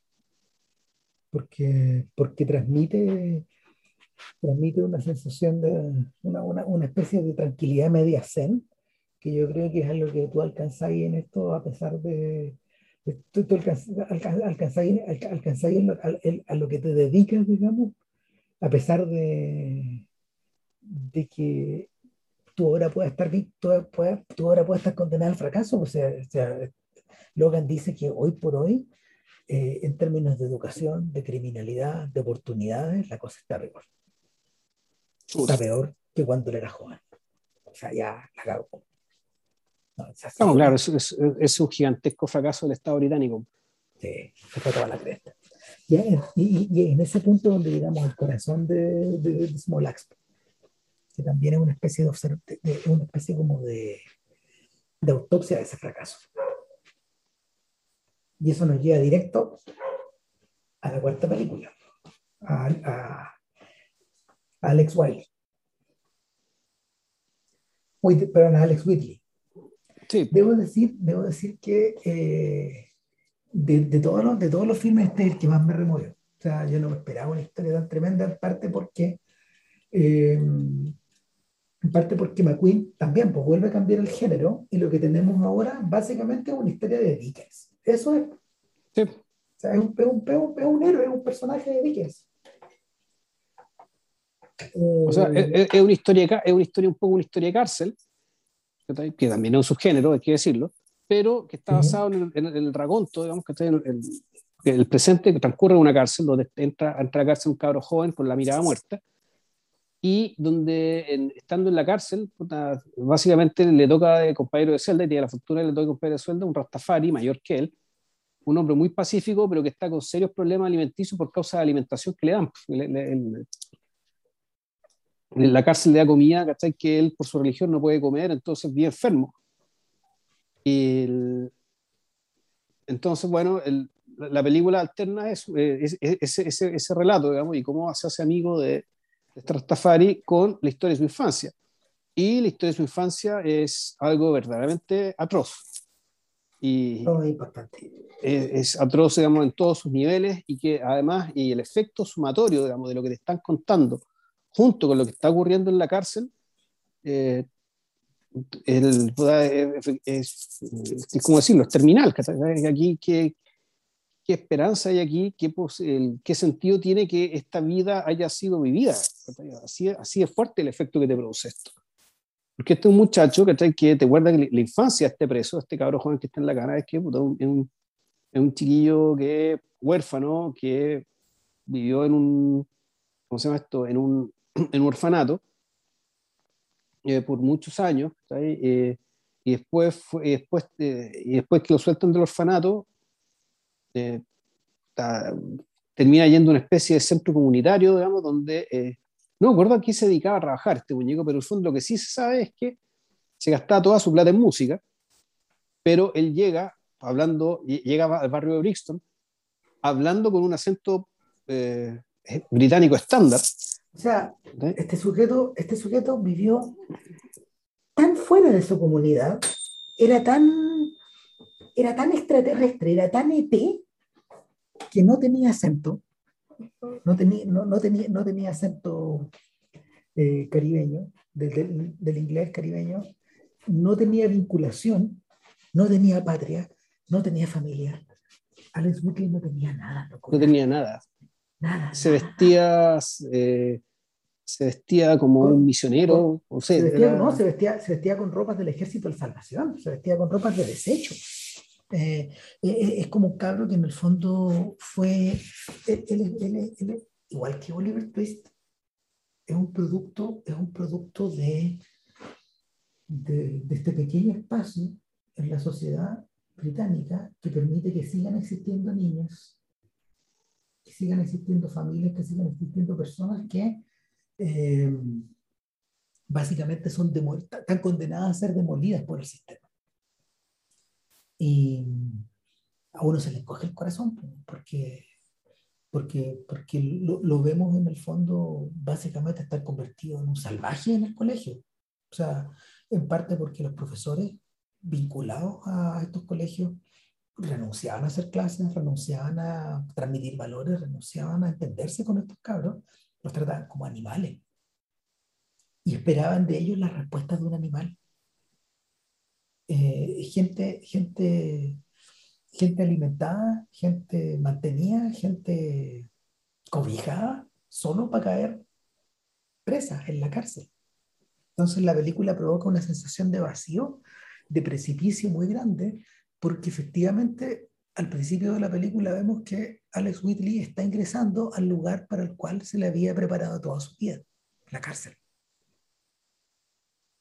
Entonces, es en ese punto donde en contacto con este Rastafari, que es un personaje ficticio, de hecho, que está formado, es, una, es, un, es un conjunto, porque Alex Ridley existe de verdad, ya vamos a llegar a eso, claro. pero un, él está formado, este, este, este Rastafari está formado por un conjunto de personas que ayudaron a Whitley a lo largo de su vida. Estos ángeles que él, que, que él tuvo en algún momento. Entonces, eh, es en ese punto donde empezamos a ir hacia atrás, empezamos a entender el por qué, empezamos a entender qué movió a Whitley a meterse en una comunidad cómo lo hizo, cuáles fueron las dificultades, qué es lo que está perdiendo, de hecho, al entrar a la cárcel y por qué entró a la cárcel. Ahora, eso sí, eh, eh, es, ese efecto realmente devastador de lo que fue su infancia, el presente en la cárcel, en algún momento se quiebra cuando te das cuenta que eh, en algún momento el tipo efectivamente se asimila, encuentra una pasión, que es la música, se empieza a vestir de otra manera, empieza a cachar toda la movida musical de, la zona y está pensando seriamente en eh, ¿cómo se llama esto? En, crear su propio sound system. ¿Ya? Entonces tú decís, ya, este personaje no está tan cagado, digamos, porque en el fondo al principio tú decís, bueno, el principio es este y la llegada es esta. Bueno, qué horror. Sin embargo, básicamente la película a lo largo del tiempo te va diciendo que este es un personaje que en realidad, el personaje que está entrando en la cárcel es un personaje que en realidad está en recaída. ¿Ya? Que, su, básicamente lo que, lo que estamos viendo es un personaje que eh, que alcanzó a armar su propio mundo, alcanzó a armar su propio sueño, digamos, y el hecho de estar en la cárcel es básicamente, eh, es, o es el fin o es una pausa, pero de algo que él mismo sí fue capaz de construir. Entonces, Alex, Alex, eh, Whitley eh, lo que te cuenta también es eso, entonces, ¿qué es lo que construyó él? Y básicamente lo construyó, se lo construyó en torno a la música y posteriormente se dio cuenta que también era bueno con las letras y bueno con las palabras. Efectivamente, llegó un momento, eh, se convirtió en una especie de, bueno, de, de, sound system, lo que es un poco un predicador, un poco un médico brujo, un poco un activista político también.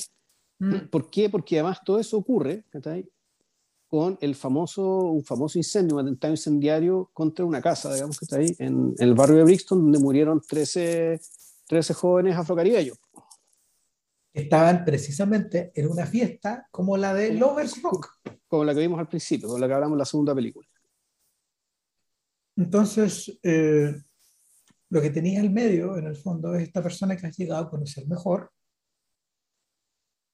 esta persona que parece que no estaba tan condenada como creíamos, nuevamente esta idea, esta idea de, de Steve McQueen de, torcer las expectativas del espectador, de que en el fondo, eso es interesante, este, este subgénero de películas sociales que de alguna forma están diseñadas para quitar el velo que la audiencia tiene sobre los ojos respecto de tal o cual realidad, McQueen tiene claro que estas películas pueden ser muy maniqueas, obedecer a propósitos ideológicos, o peor, obedecer a propósitos comerciales. O sea, en parte, esto también es una autocrítica respecto de su posición al medio de dos años de esclavitud. ¿Qué es lo que hice? de alguna forma. ¿Por qué lo hice? O sea, es McQueen, es McQueen estableciendo una suerte de crítica al respecto. eso, eso, eh, y no es que estemos sobreinterpretando, eso es así, está, está, clarito. Eh, entonces, el, lo que empieza a perfilarse poco a poco es una vida que de alguna forma tuvo un antes y un después con los disturbios de Brixton, de principios de los 80, de 1981 creo los, disturbios de Brixton, que de hecho eh, ocupan una parte importante de la película y que están dramatizados y que yo creo que es posible que es posible que, que el origen de, de Alex Whitley esté en, la, esté en este programa, en este documental que la BBC hizo sobre los disturbios de Brixton y que lo pueden encontrar en YouTube, donde Alex Whitley es uno de los protagonistas, es una de las ocho personas, diez personas que hablan acerca de cómo se gestaron estos disturbios que fueron los más violentos de, Inglaterra desde la posguerra. O sea, el despliegue de violencia más grande en el centro de, en el centro de Londres desde la posguerra. Y, eh, y, que, y que al mismo tiempo fue respondida con igual violencia por parte de las fuerzas del orden. Entonces, eh, claro, Whitley, Whitley cae preso y cuando por fin sale, de alguna forma las cosas cambiaron. De, de, de, esa, de, ese momento, digamos, de ese momento de, ese momento de revelación, yo creo que emergen dos cosas que son básicas. una de ellas es la relación con uno de, los, uno de sus amigos de la calle, uno de estos jóvenes que, que andaba vendiendo droga.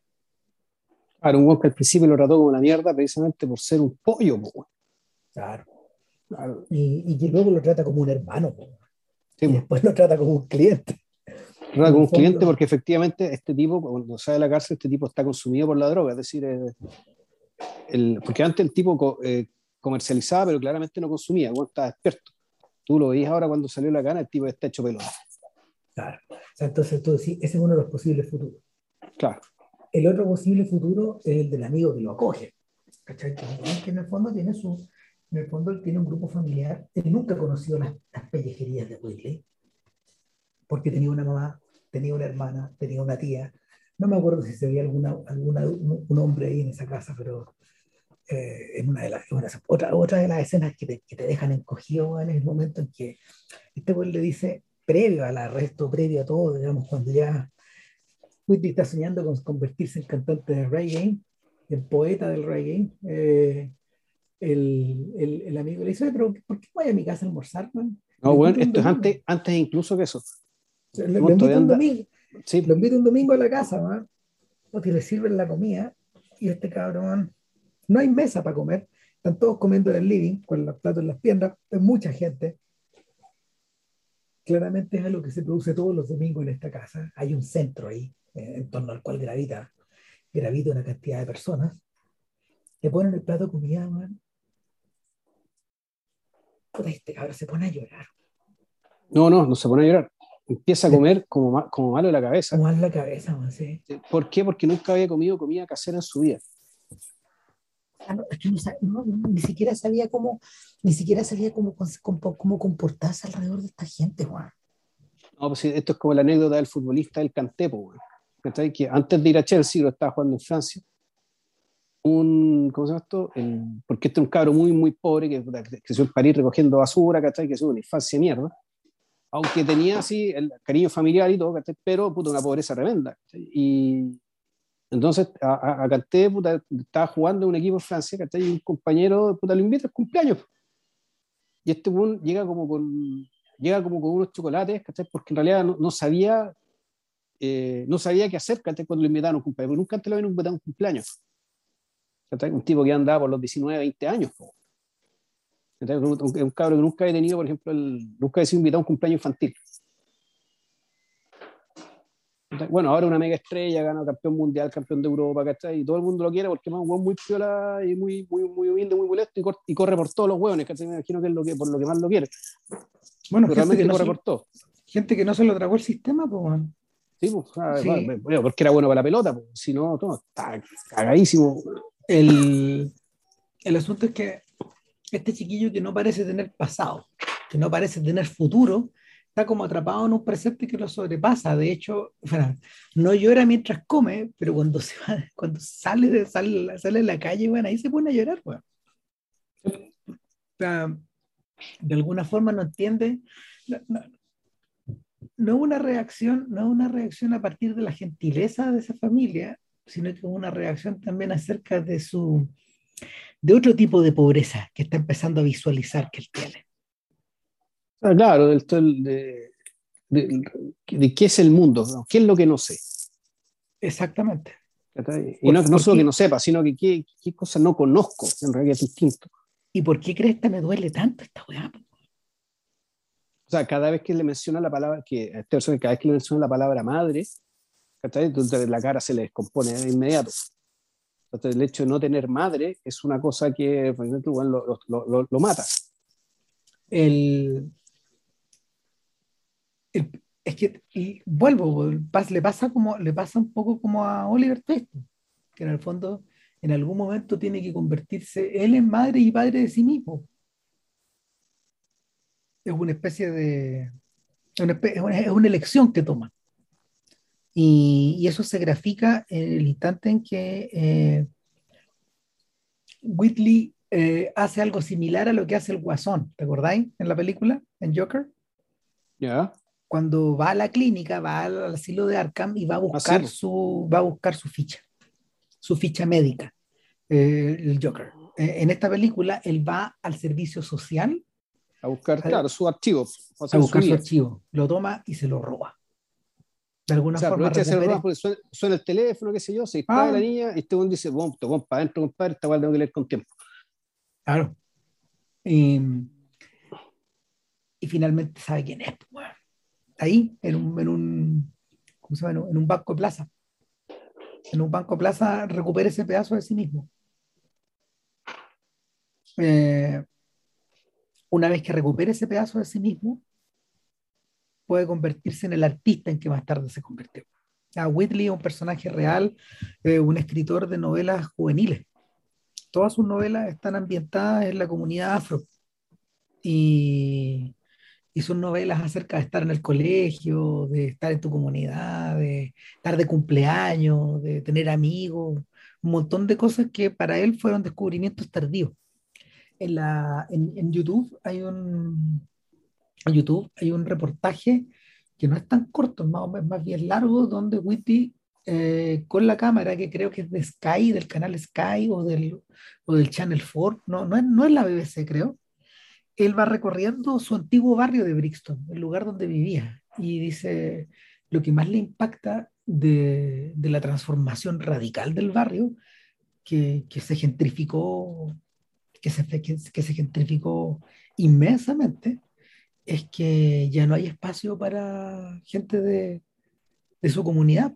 Hoy día todo está convertido en una especie de contenedor de visitas de turistas. Estas cocinerías donde los cabros comían por, por muy poca plata están convertidas en lugares que ya no son, no son excesivamente caros, pero que están definitivamente eh, dedicados como al color local, a vender color local. Ya. Es, la, es la forma que encontró el barrio de, de, de resignificarse, pero al mismo tiempo, pero al mismo tiempo implicó que esta gente que, que los inmigrantes que todavía están viniendo de la parte que sean, jamás podrían vivir ahí, como ellos pudieron. Ya. O sea, también es como recorrer un espacio fantasma, decía, decía Whitley, que eh, al contrario de lo que, interesante, al contrario de este chico esmirriado, delgado, medio cabezón que vemos, es un tremendo pescado. Se parece como al gato Villalobos de tamaño. Ya. gente ancha, weón. Eh, y, y, y como se llama, de, de una, de- de una- volvemos a lo mismo del, de, de Leroy Logan, o sea, una persona que tú lo observas a la cara y observas el kilometraje recorrido, es inmenso. No, no, Whitley no tiene los años que tiene, en el fondo. O sea, no- es un señor que, que no tiene, está cerca de los 60, por ahí, un poco menor, pero no, tiene más. Tiene más. Tú, tú- tú lo miras eso, no, tiene más. tiene más. Y pasamos al quinto, pues, a educación.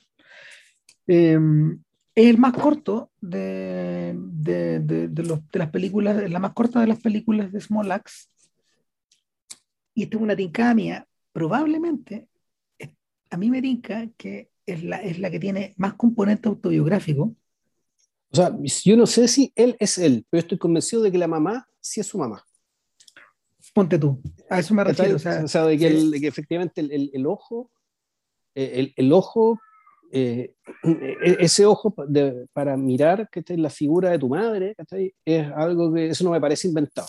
es que, ¿cachai? es que El, está- el- el per- el personaje de esa madre, digamos, ¿cachai? La, la abnegación de esa madre, los sacrificios de esa madre, ¿cachai? la forma de lidiar con las Ah. dos, tres, cuatro pegas que tiene ella encima, digamos, ¿cachai? Y, y al mismo tiempo la distancia del padre, ¿cachai? Que, que, que básicamente, porque efectivamente la figura del padre es una figura más distante. ¿cachai? Y Es no porque sea malo ni un bruto, nada, pero Es que de- la- es demasiado tema- preciso, man. El retrato es Sí. demasiado preciso. O Exacto. sea, da lo mismo si es él o no es él, si, si, si, si, si McQueen, tal como el personaje protagonista de esta película, tuvo problemas de aprendizaje. Y, y lo y lo mandaron, y lo mandaron a, estos, a, a- este colegio, a este colegio especial, que en el fondo es un colegio que se llama subnormal, y, y que, y que es el, y básicamente es, yo creo que, ah, bueno, aquí- en ese sentido aquí la película yo diría que está, a mí como que se nota mucho que en realidad hay, que el foco parece estar en un lado, pero en realidad el foco está en otro.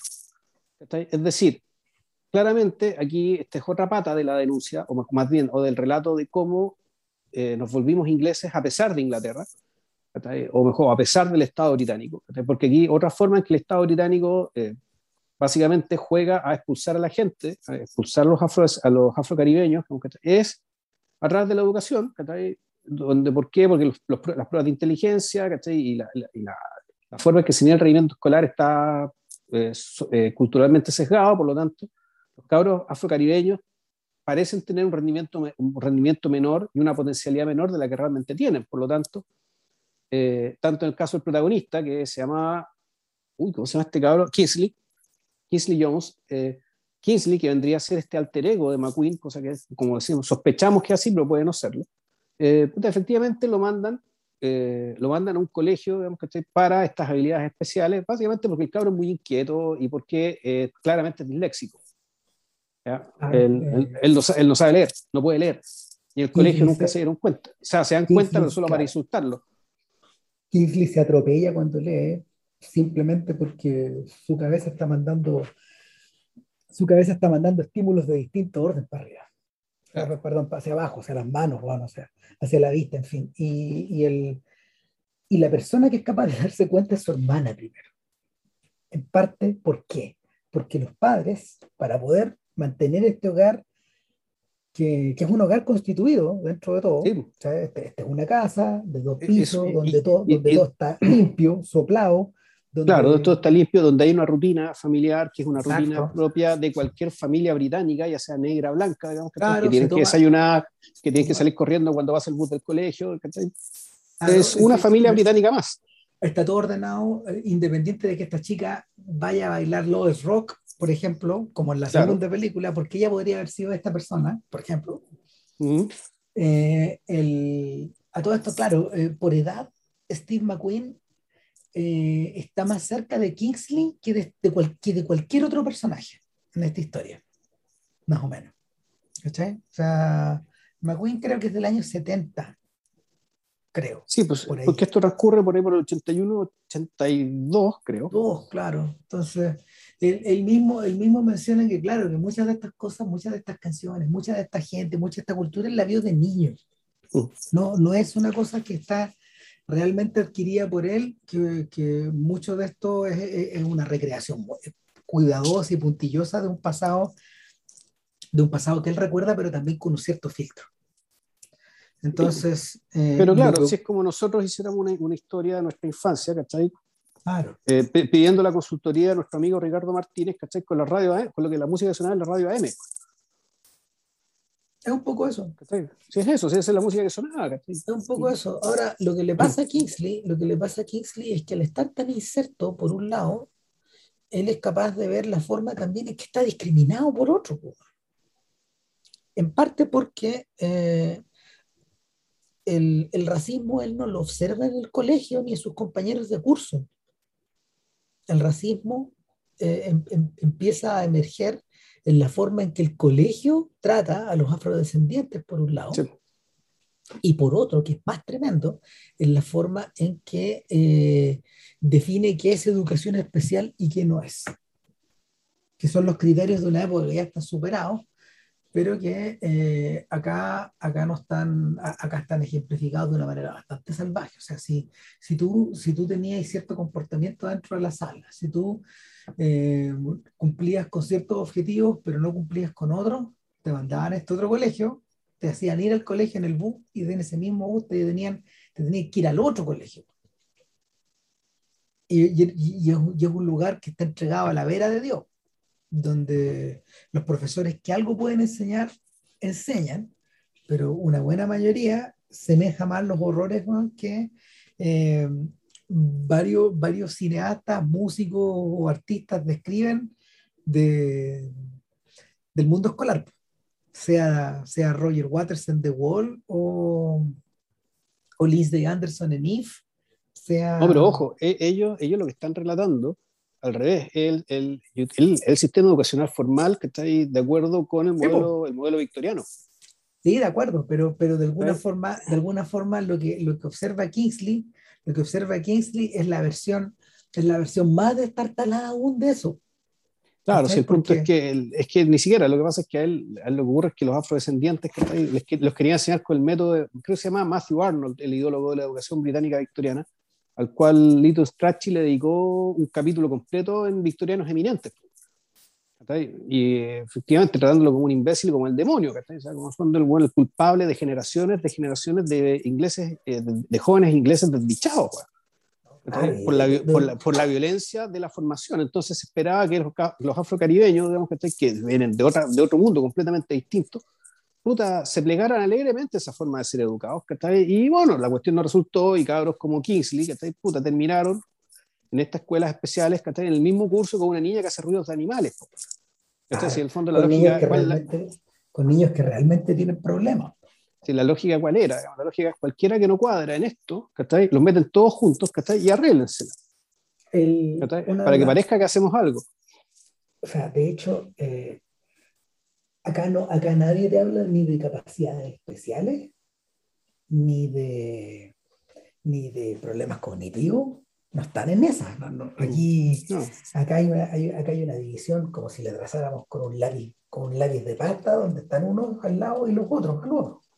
Claro, y en fondo claramente una, es una división administrativa, fondo, eh, para la comunidad del sistema, no para, no para el bienestar de los niños. Claramente. que, claro, el punto que genera ahí es que generas, una, eh, genera, genera externalidades medias graves, como que Kingsley simplemente no tiene la capacidad de poder enfrentar a los, compañeros de curso y se esconde en el bus del colegio.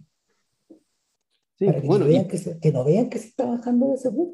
Ahora, el problema es que llega un momento en que, bueno, ahí para, contar la corta, aquí, como ya le decimos, el foco supuestamente de la historia está acá, y toda la denuncia política, social y política respecto a la forma en que el Estado británico encuentra otra forma de expulsar a los afrocaribeños de Inglaterra.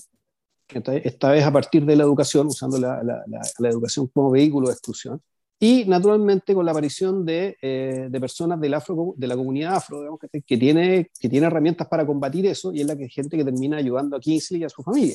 ¿ya? Y esa es como la trama de la película, así como había eh, abogados, abogados afro, eh, afrocaribeños que, que, ayudaron a, que ayudaron y que eran también acusados en Mangrove y se defendieron ellos mismos y desde, desde su defensa, como ellos mismos lograron eh, cuestionar y desacreditar los juicios, pero todo eso es como parte de la, de la, la película como vehículo de denuncia, pero, y ese es uno decir que el foco de la historia, pero el verdadero foco, como decíamos antes, es el retrato de la mamá.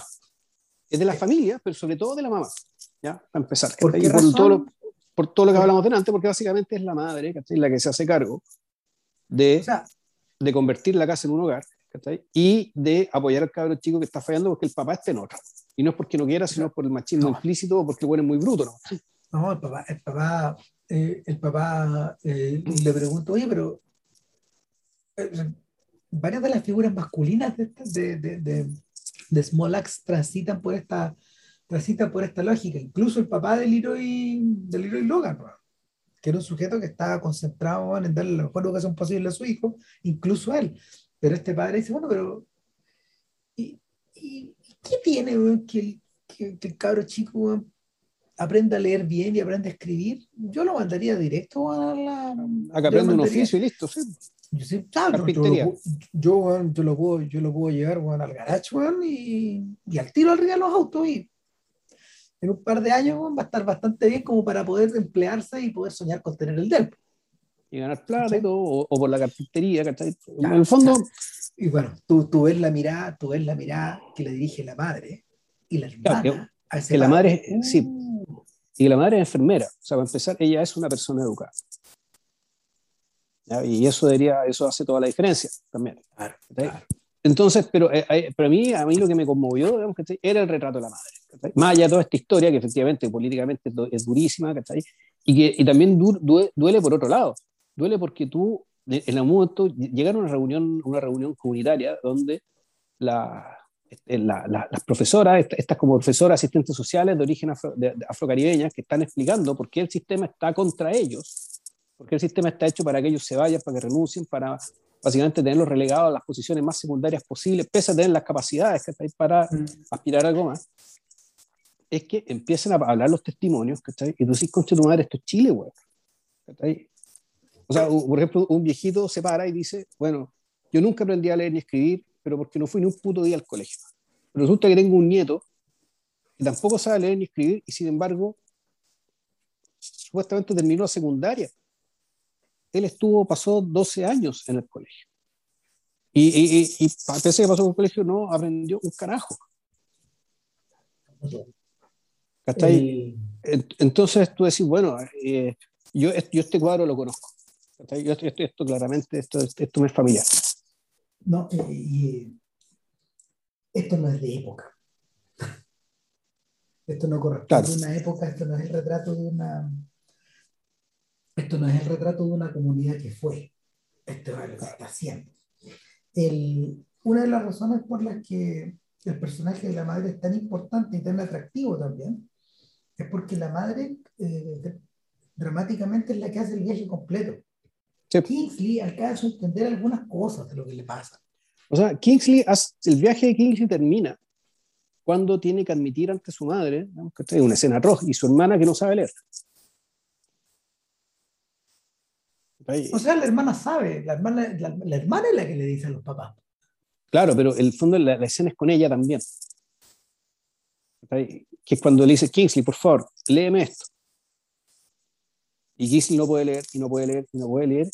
Y el cabro se derrite en llanto.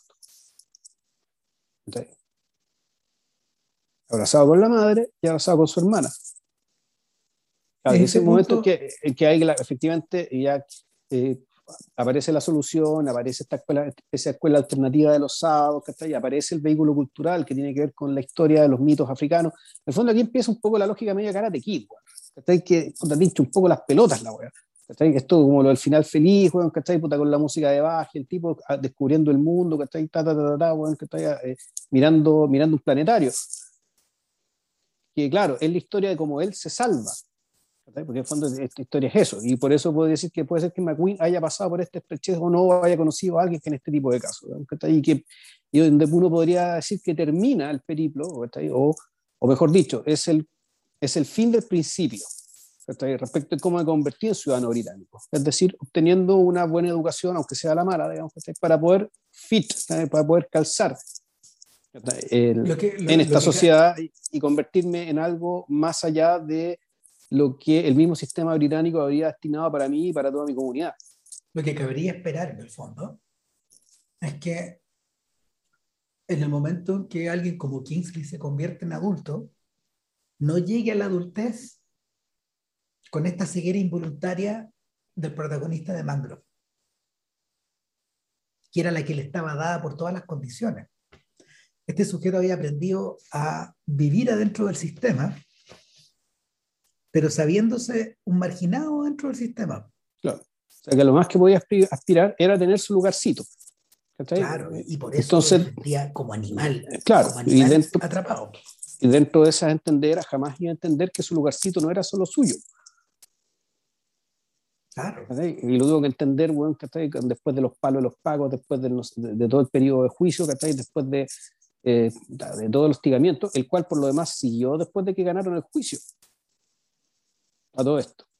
O sea, de hecho, es realmente impactante. O sea, porque, porque el hueveo, el hueveo siguió y siguió y siguió. y siguió, y siguió, hasta, los años 90, cuando este Hasta que cerró, hasta que este buen cerró el 92, si mal no recuerdo. Sí, cerró Mangro al final. Al final se cerró Mangro. Claro, o sea, em, lo, que, lo que tenemos entre manos en el fondo es la historia de una derrota que se, solo se demoró pero al mismo tiempo, o sea, es una derrota, es la derrota de él, pero de, seguro, si cerró Mangrove es porque ya había 15 otros Mangrove. Exacto. De hecho, creo que la película lo menciona. Para el momento en que el, restaurante se cierra, la, la, función social del restaurante ya estaba obsoleta. Claro. Esta función vital del restaurante. La, la vida útil en el, en el, ámbito social del restaurante estaba, ya se había cumplido. O sea, es la derrota a lo mejor del negocio, porque el negocio a lo mejor se lo comió porque él se cansó, pero no es la derrota cultural. O sea, la comunidad sigue ahí, ¿cachai? Pero resulta que ahora nos encontramos con que, según el Paco, los cabros, ¿cachai? Jóvenes están más cagados, peor educados, ¿cachai? Tragados por la droga, Claro. Ahora, y, ahí, ahí, y aquí lo que te impacta, ¿cachai? Y a mí lo que me impacta un poco esto es que el, es básicamente el, hay el concepto que voy a inventar, bueno, la, esta diplomacia cultural británica, esta capacidad de los hueones de parecer mejores de lo que son, probablemente por estar al lado de la verdadera bestia en todo este tema que es Estados Unidos, que, cuya historia es racismo, digamos, que al lado de esto eh, es, es, barbarie y es barbarie de todos los hueones, porque aquí por último uno podría decir, siempre había un blanco que prestaba ropa, Siempre había gente blanca que más menos, puta, o iba al restaurante, o lo acompañaba en las marchas, Había gente de puta, cierta contracultura que realmente captaba el aporte que, se le, que le estaba haciendo la comunidad afrocaribeña al, al Reino Unido y a su cultura. Eso, sí, y eso estuvo, originalmente minoritario, después más grande, ¿cachai? pero me da la impresión de que los, los afrocaribeños nunca estuvieron tan solos ¿cachai? como estaban solos los negros de Estados Unidos. ¿cachai? Y por siglos. Claro, y siglos, y siglos, y siglos. Eso ya Entonces, entonces, claro, tú, uno tiene la impresión de que, que efectivamente en Inglaterra hay, la población negra, no sé si es tan grande o no, pero sí sé que uno que de fútbol sabe que de fútbol y otros deportes, sabéis que hay una, una parte importante de, eh, de los deportistas británicos que son de color. Y uno tiene la impresión de que, bueno, que efectivamente hay, hay población negra en Gran Bretaña y que efectivamente, sí, pero aparentemente los, los eh, no hay grandes problemas al respecto. Y resulta que sí, pues claro que ha habido grandes problemas. No tan grandes, digamos, ¿cachai? Graves y grandes, ¿cachai? Pero claro, resulta que ya sea por un tema de diplomacia cultural o ya sea porque efectivamente la población afro, eh, afrocaribeña no ha, no, ha, no, no ha tenido digamos, la oportunidad de contar su historia de manera cabal, es que nosotros no, yo no sabía de esto. No, o sea, a mí, no, o sea, el hecho, a los pacos son odiados en todo el mundo por distintas razones, ¿cachai? Que hay cierto racismo y está, bien, ¿cachai? Pero aquí tú lo que ves es una pertinacia institucional, ¿cachai? Una de persecución hacia esta comunidad. Eh, que yo no, no, me esperaba y no esperaba que eso tuviera un correlato también hacia arriba, eh, hacia, hacia los jueces y hacia las autoridades locales eh, políticamente elegidas. Em, no, tremendo. El, bueno, esa es la razón. Esa es la razón por la que eh, Steve McQueen está a punto de estrenar un coletazo de esto. No sé cómo se llama su nueva película. Es una, ¿Qué? A ver, espérate, porque es una serie documental. Son tres capítulos. Y eh, debiera estar por estrenarse pronto. A ver. Veamos. No, no, no, no hay, no hay mucha mención, fíjate. Ah, sí, aquí está. Se llama Uprising. Ah. Claro. Y claro, Uprising, de hecho, se, ya se exhibió por parte de la BBC. Claro, está codirigida con una persona llamada James Rogan. No tengo muchos más datos de él. ¿Tú tienes datos acerca del co-guionista? Porque McQueen en todas estas películas dirige y es guionista junto con una persona apellido Driscoll, si mal no recuerdo. Sí. Alistair Driscoll, no sé si te suena de algo. Si lo Alistair, no, Alistair Siddons. Siddons, eso. Esa es una persona. No, no, hay datos de él, pero sí hay datos de Corcha Nuland, que es la persona que coescribió con él Lovers Rock y Red, White and Blue. Ya. Claro, hay una persona que del, del, es de tu edad, desde el año 73, y ella es una, es, es de origen jamaiquino, y ella creció en otro lado, creció en, creció en el West London, que es de, es de donde venía, es de, es de, donde, es donde transcurre de hecho Mangrove. Ya. Y eh, claro, ella es una, ella es una dramaturga ella es una dramaturga y a, ¿cómo se llama? Dice que coeditó The Penguin Book of New Black Writing in Britain. Claro, son personajes que en alguna forma son contemporáneos de él y que están como ligados a los mismos temas. Ya. Claro, tiene una buena cantidad de, tiene una buena cantidad de libros y una buena cantidad de, de, montajes teatrales.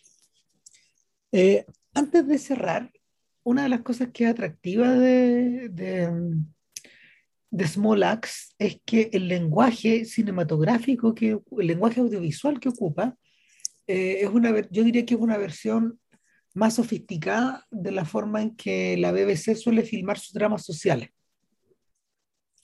Em, o sea, es más sofisticado para empezar de que hay, hay cierta, claro, o sea, McQueen tiene un ojo para lo, no sé llamarlo lírico, Claro. Para, para, básicamente aprovechar los efectos de luz, eh, el exceso de luz, Para, dibujar las, para dibujar los contornos de los cuerpos que, y que te permite, y que, ojo, tú no vas viendo las tubeas, tú decís, de aquí, pues, de aquí siempre puede salir un fotograma.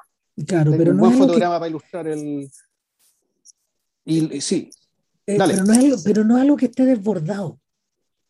Y en ese sentido, en ese sentido, ahí uno nota el estilo BBC, por la manera en que, la manera en que McQueen eh, escogió encasillarse un poco. Em, los dramas televisivos de la BBC tienen este estilo que como que los gringos denominan subdued, o sea, es decir, como una cosa, una cosa que no es manifiesta, una cosa que en el fondo va, una, una, una cosa que, va, que apela como a, a, cierto formato, a cierto formato que uno, que uno, que uno eh, relaciona con la televisión, con la mejor televisión del mundo, pero con televisión.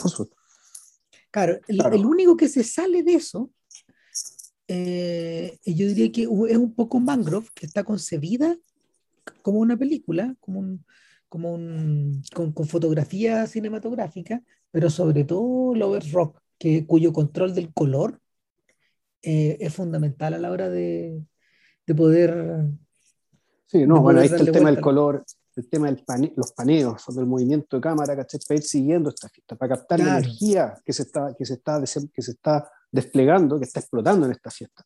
No, eso, eso claro, claramente es un logro mayor, digamos, que, que uno no, no, suele ver en televisión. a mí lo que me eh, impresiona... Sí, dale. No, lo que me impresiona, básicamente, sobre todo las historias más cortas. ¿Y por qué son tan cortas estas historias? Es por las elipses, Juan.